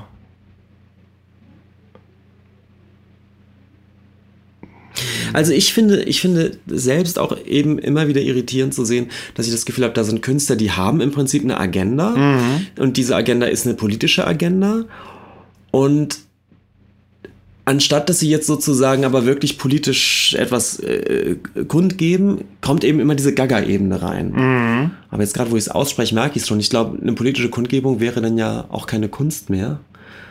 Sondern natürlich ist Teil der Strategie eben Erwartung zu unterwandern und eben mhm. dieses mhm. Moment der Irritation, glaube ich, ist mhm. etwas Politisches. Glaub, ja, auf jeden Fall. Ja, das ist ja das, wo ich dann immer mit dem Begriff der Subversion ankommen würde. Mhm. Ja. Ja, und ich glaube, genau da, das ist auch der Kern der äh, politischen Wirksamkeit speziell von Kunst. Kunst kann irritieren und verstören auf einer Ebene, wo es andere Formen von Aktivismus, Aktivität nicht können. Mhm. Würde ich jetzt mal einfach so raushauen als These. Kunst im weitesten Sinne natürlich, klar. Und da sind wir dann, landen wir vielleicht dann irgendwann auch beim Zentrum für politische Schönheit und bei Kommunikationsguerilla und so. Ähm, ja. Hm. Wir sind ein bisschen in einer Sackgasse, habe ich das Gefühl, gerade bei, bei, unserer Diskussion. Aber wir merken halt auch, also ich merke aber auch zugleich, dass wir irgendwie an einem wichtigen Punkt, Punkt sind, wo wir auf jeden Fall mal irgendwann weitermachen müssen. Finde ich auch. Wir müssen mhm. das ja jetzt gar nicht äh, nee, lösen oder so. Nicht, nee. Aber das, ähm, ja, wie gesagt, ich finde einfach, dass sich an, an diesem Festival so irgendwie einiges zeigt. Es glaube ich, es zeigt einfach, wie, wie Fluxus funktioniert, wenn es ja. dann funktioniert. Und ähm, ja, beleuchtet vielleicht einfach so eine, so eine, so eine, so eine Zeit kurz vor 68 irgendwie, mm, wo, mm. wo die Kunst, glaube ich, wirklich so sein, sein, sein, sein Finger in etwas liegt, was damals ja immer noch äh, überhaupt nicht aufgearbeitet ist. Nee, eben überhaupt so, nicht. Ja? Nee, nee, klar, das, das ist das, ja, ja, ja. Und ja. vielleicht ist die Kunst da sogar zwei, drei, vier Jahre früher als. Mit Sicherheit, ja. Und vielleicht Bereiche. auch wirklich, weil es, weil es in der Kunst halt schon, da war ja immer irgendwie alles erlaubt oder so, vieles erlaubt. Und deswegen gab es da vielleicht auch schon früher das Potenzial, sowas zu machen. Ja, ja, ja also klar. Als dieser Schutzraum, gesellschaftliche Schutzraum und Experimentierraum irgendwie. Der dann aber hier dann an einem Fluxusfestival äh, dann übergeschwappt ist, sozusagen. Mhm, mhm. Okay. Also, wir gucken, wir lesen die ästhetische Theorie. Wir lesen die ästhetische Theorie und machen mehrere Doppelfolgen. Wir machen mehrere Doppelfolgen. Also ich habe ja, ich, vielleicht mache ich wirklich irgendwann mal eine Folge über die Kulturindustrie. Das wird viel Vorbereitung bedarfen, wo ich nicht weiß, ob ich das, ob ich dem genügen werden können, aber ich habe da auf jeden Fall irgendwie Lust drauf. Mhm. Ja, irgendwann kommen wir zu Adorno zurück und dann werden wir die große Frage der, des Verhältnisses von Kunst und Politik nochmal aufgreifen. Ja. So. Machst du das Nachklappgeräusch? Ich mache das Nachklappgeräusch. Wir haben einen kleinen Nachklapp nämlich. So. Mhm. so. Ja, Benjamin. Unsere letzte Folge über Stephen King haben wir ja schon im November aufgenommen. Das haben bestimmt einige schon gemerkt, weil es nicht so ganz aktuell war, was wir da erzählt haben. Äh, inzwischen habe ich übrigens auch die neue S-Verfilmung geguckt. Ah. Und sie hat mir ziemlich gut gefallen, muss okay. ich sagen. Ich war po sehr positiv überrascht. Ähm, ich habe den dunklen Turm, also die Verfilmung vom dunklen Turm gesehen und die ist, äh, ich kann mich kaum noch daran erinnern. Also das hat mich so null beeindruckt. Fand ich ganz belanglos, muss ich sagen. Mhm. Ja, ich habe äh, das Buch S als Hörbuch zu Ende gehört und äh, ja, dadurch, dass ich ja äh, durch unsere Besprechung auch eigentlich wusste, was passiert, hat das jetzt auch nicht vielen, vielen Nachhall hinterlassen und irgendwie ist das Thema Stephen King für mich jetzt schon so ein bisschen gegessen durch unsere Folge tatsächlich auch. Aber irgendwie bin ich froh, dass, dass ich mich mal da noch mal mit ihm auseinandergesetzt habe. Äh, und Als einer der großen popul populären Schriftsteller, von denen ich nie was gelesen habe. Und da hinten Ja. siehst du es liegen. Ich habe mir einen, einen dicken Kurz, Kurzgeschichtenband von Stephen King gekauft. Auf, auf dem Grabbeltisch. Ja. Und habe gedacht, ah, das ist ja gut. Jetzt, nachdem wir so viel über ihn geredet haben und ich ja vorher noch nie was von ihm gelesen habe, mache ich das jetzt. Ja. Und musste schon schmunzeln, weil es einfach so witzig ist, ähm, dass alles, worüber wir gesprochen haben, auftaucht. Ja. Also so diese, diese Stimmung, ganzen die ja ein, ja. diese ganzen Tropen, über die wir gesprochen haben. Und ich dachte, ja, ja, ja, es ist, es ist tatsächlich so. Es ist so, ja. Und es ist auch tatsächlich nicht immer gut. Nee, nee, eben ist es nicht. Also die eine oder andere Geschichte, die war, ja, naja, aber haben wir ja drüber gesprochen. Zu unserer Stephen King-Folge, ich will mich auf jeden Fall noch für die schlechte Tonqualität entschuldigen. Also das war echt ein Graus. Das hatten wir irgendwie nicht vorhergesehen, dass es so, dass es da teilweise so richtig krasse Störgeräusche gibt. Und wir konnten auch noch nicht rausfinden, wo die herkamen. Und wir haben natürlich versucht, das ein bisschen rauszufiltern, aber irgendwann hatte ich ehrlich gesagt auch keine Geduld mehr und hätte Ja. dann, ich hätte natürlich dann noch äh, stundenlang irgendwie dann rumwerkeln können, aber ich glaube, das hätte dann doch auch nicht viel mehr. Es hätte es nicht völlig raus, ich hätte es nicht völlig rausgekriegt. Nee, wir waren, glaube ich, ein bisschen überfordert durch diese. Ähm, wir haben dann drei verschiedenen Orten Ja. aufgenommen und zusammengeschnitten Und da, äh, äh, hatten viel Rück Rückkopplung. Äh, Und da ist unsere. Technik einfach an die Grenzen gestoßen. Ja, da sind wir dann doch zu sehr Laien letztlich, um das noch besser hinzukriegen. Und ich denke mal, da wird sich auch erstmal so schnell nichts dran ändern. Also an unserer technischen Ausstattung. Ich habe aber noch eine, eine wichtige, würde ich jetzt mal behaupten, einen wichtigen äh, Nachtrag zu unserer Folge über Heinz Edelmann und zu unserer Folge über, oh Gott, jetzt habe ich mir gar nicht aufgeschrieben, welche das war. Schon vor über einem Jahr, über, nee, vor ungefähr einem Jahr, ich glaube im Juni war das, ungefähr, also etwas weniger als ein Jahr, wo ich über äh, den, äh, das Buch Flächenland, Flatland gesprochen habe. Nämlich äh, hatte ich ganz vergessen, in unserer Edelmann-Folge zu erwähnen, dass das Buch Flächenland, was ich äh, also auf Deutsch mir gekauft hatte, dass das im Klett-Cotta Verlag erschienen ist und auch von Heinz Edelmann designt wurde. Und das ist ja auch, das ist so tatsächlich auch quadratisch, passend zum Inhalt und auch mit so einem interessanten, einer interessanten Farbgebung und äh, Typografie und ja, es hat mich ein bisschen geärgert, dass ich das total vergessen habe zu erwähnen, weil das ja so einen guten Bogen gespannt hätte zu unserer Folge. In der Fl äh, Flächenland-Folge habe ich ja auch erwähnt, dass ich ähm, irgendwann vor zehn Jahren oder so in der Bücherei mal ein Buch ausgeliehen hatte ähm, über das Thema Dimensionen so als physikalisches Phänomen und popkulturelles Phänomen. Und das Buch habe ich jetzt wiederentdeckt und ähm, irgendwann werde ich da vielleicht auch mal drüber sprechen, noch ein bisschen ausführlicher. Du guckst gerade was?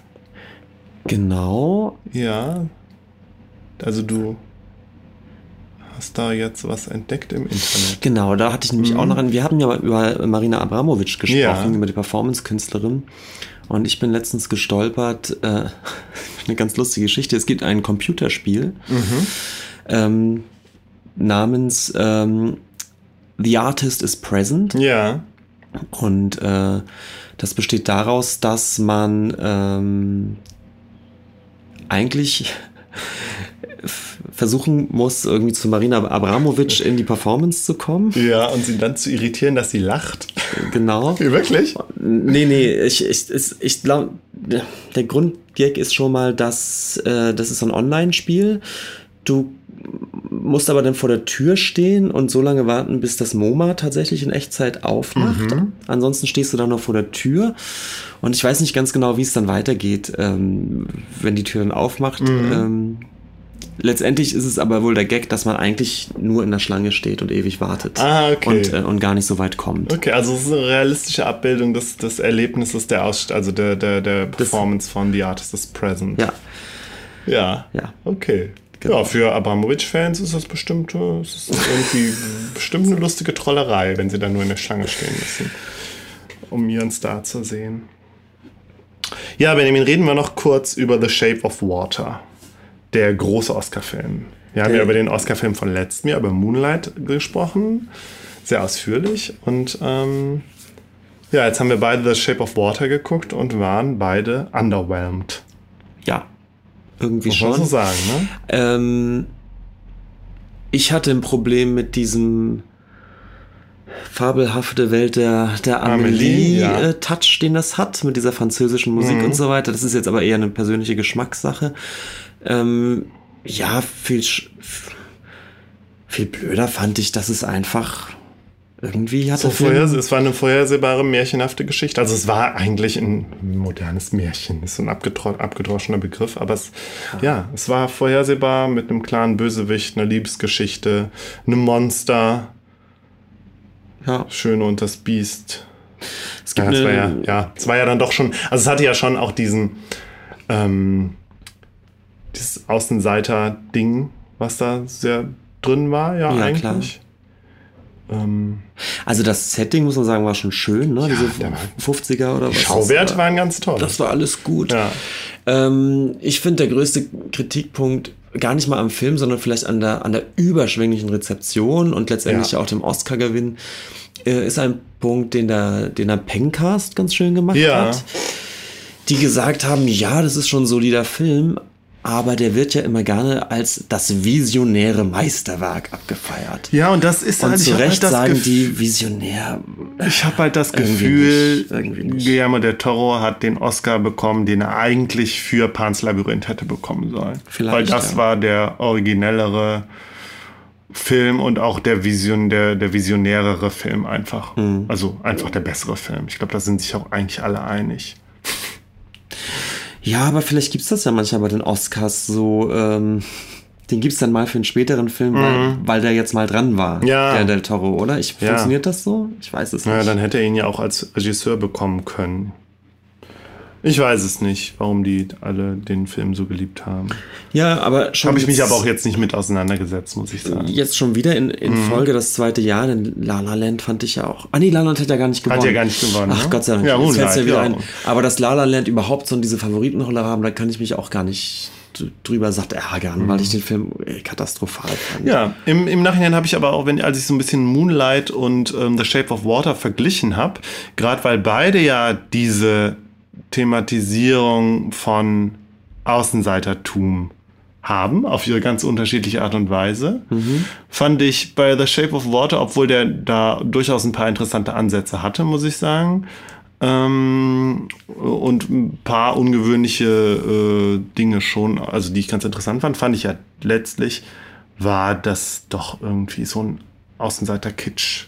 Der war da sehr groß drin. Gerade auch mit dem schwulen besten Freund. Und dann ist sie, kann sie nicht sprechen, also hat sie keine Lautsprache. So. Ja, und dann verliebt sie sich in ein Monster, ne? Und das Monster wird gequält. Und der, ne, der Bösewicht ist natürlich auch, äh, ist natürlich auch ein Rassist und ein Sexist und Und das Monster hat heilende Kräfte. natürlich hat das Das ist, Monster heilende Kräfte. ach, da war schon viel Quatsch bei. Ja, ja. Ich, Ich musste übrigens immer denken an diesen einen Roman, ich weiß nicht, ob du den mal gelesen hast, Im Rausch der Stille von Albert Sanchez Pignol. Nee. Das ist halt eine, irgendwie eine umgekehrte Geschichte. Da verliebt sich ein Mann in ein Fischwesen. Das Buch ist auch, es ist halt irgendwie faszinierend, aber es ist auch sehr sexistisch, muss man sagen. Äh, ja. Wurde, äh, hatte ich ja das Gefühl, es hätte eigentlich in dem, im Zuge des, des Films nochmal genannt werden können, aber ist irgendwie nicht passiert. Ja, so ein, so ein äh, Lovecraftsches Setting irgendwie beide, bei beiden Filmen. Ja. Und äh, einen anderen Film, den ich gestern gesehen habe, äh, weswegen ich heute auch ein bisschen verkatert bin, weil wir gestern dazu recht viel Wein hatten, war Annihilation. Äh, Rural, rural. Du lachst, weil in unserer nullten Folge, die ja nicht ausgestrahlt wurde, haben wir über das Buch gesprochen von Jeff Vandermeer, Auslöschung, also ähm, Original Annihilation. Und da habe ich auch schon mit der Aussprache gehadert. Ja, und Annihilation, Auslöschung war nicht das Meisterwerk, für das ich, auf, auf das ich gehofft hatte, so vergleichbar vielleicht mit, mit äh, äh, Arrival oder Ex Machina, also mit den großen Science-Fiction-Filmen der letzten Jahre oder eben auch mit Blade Runner, mit der neuen Blade, mit dem neuen Blade Runner-Film, den ich ja auch ganz toll fand. Es war eher mittelprächtig, würde ich sagen, aber jetzt auch kein schlechter Film. Ja. Guck dir den mal an. Mach ich. Gut. Gibt's bei Netflix. Gibt's bei Netflix.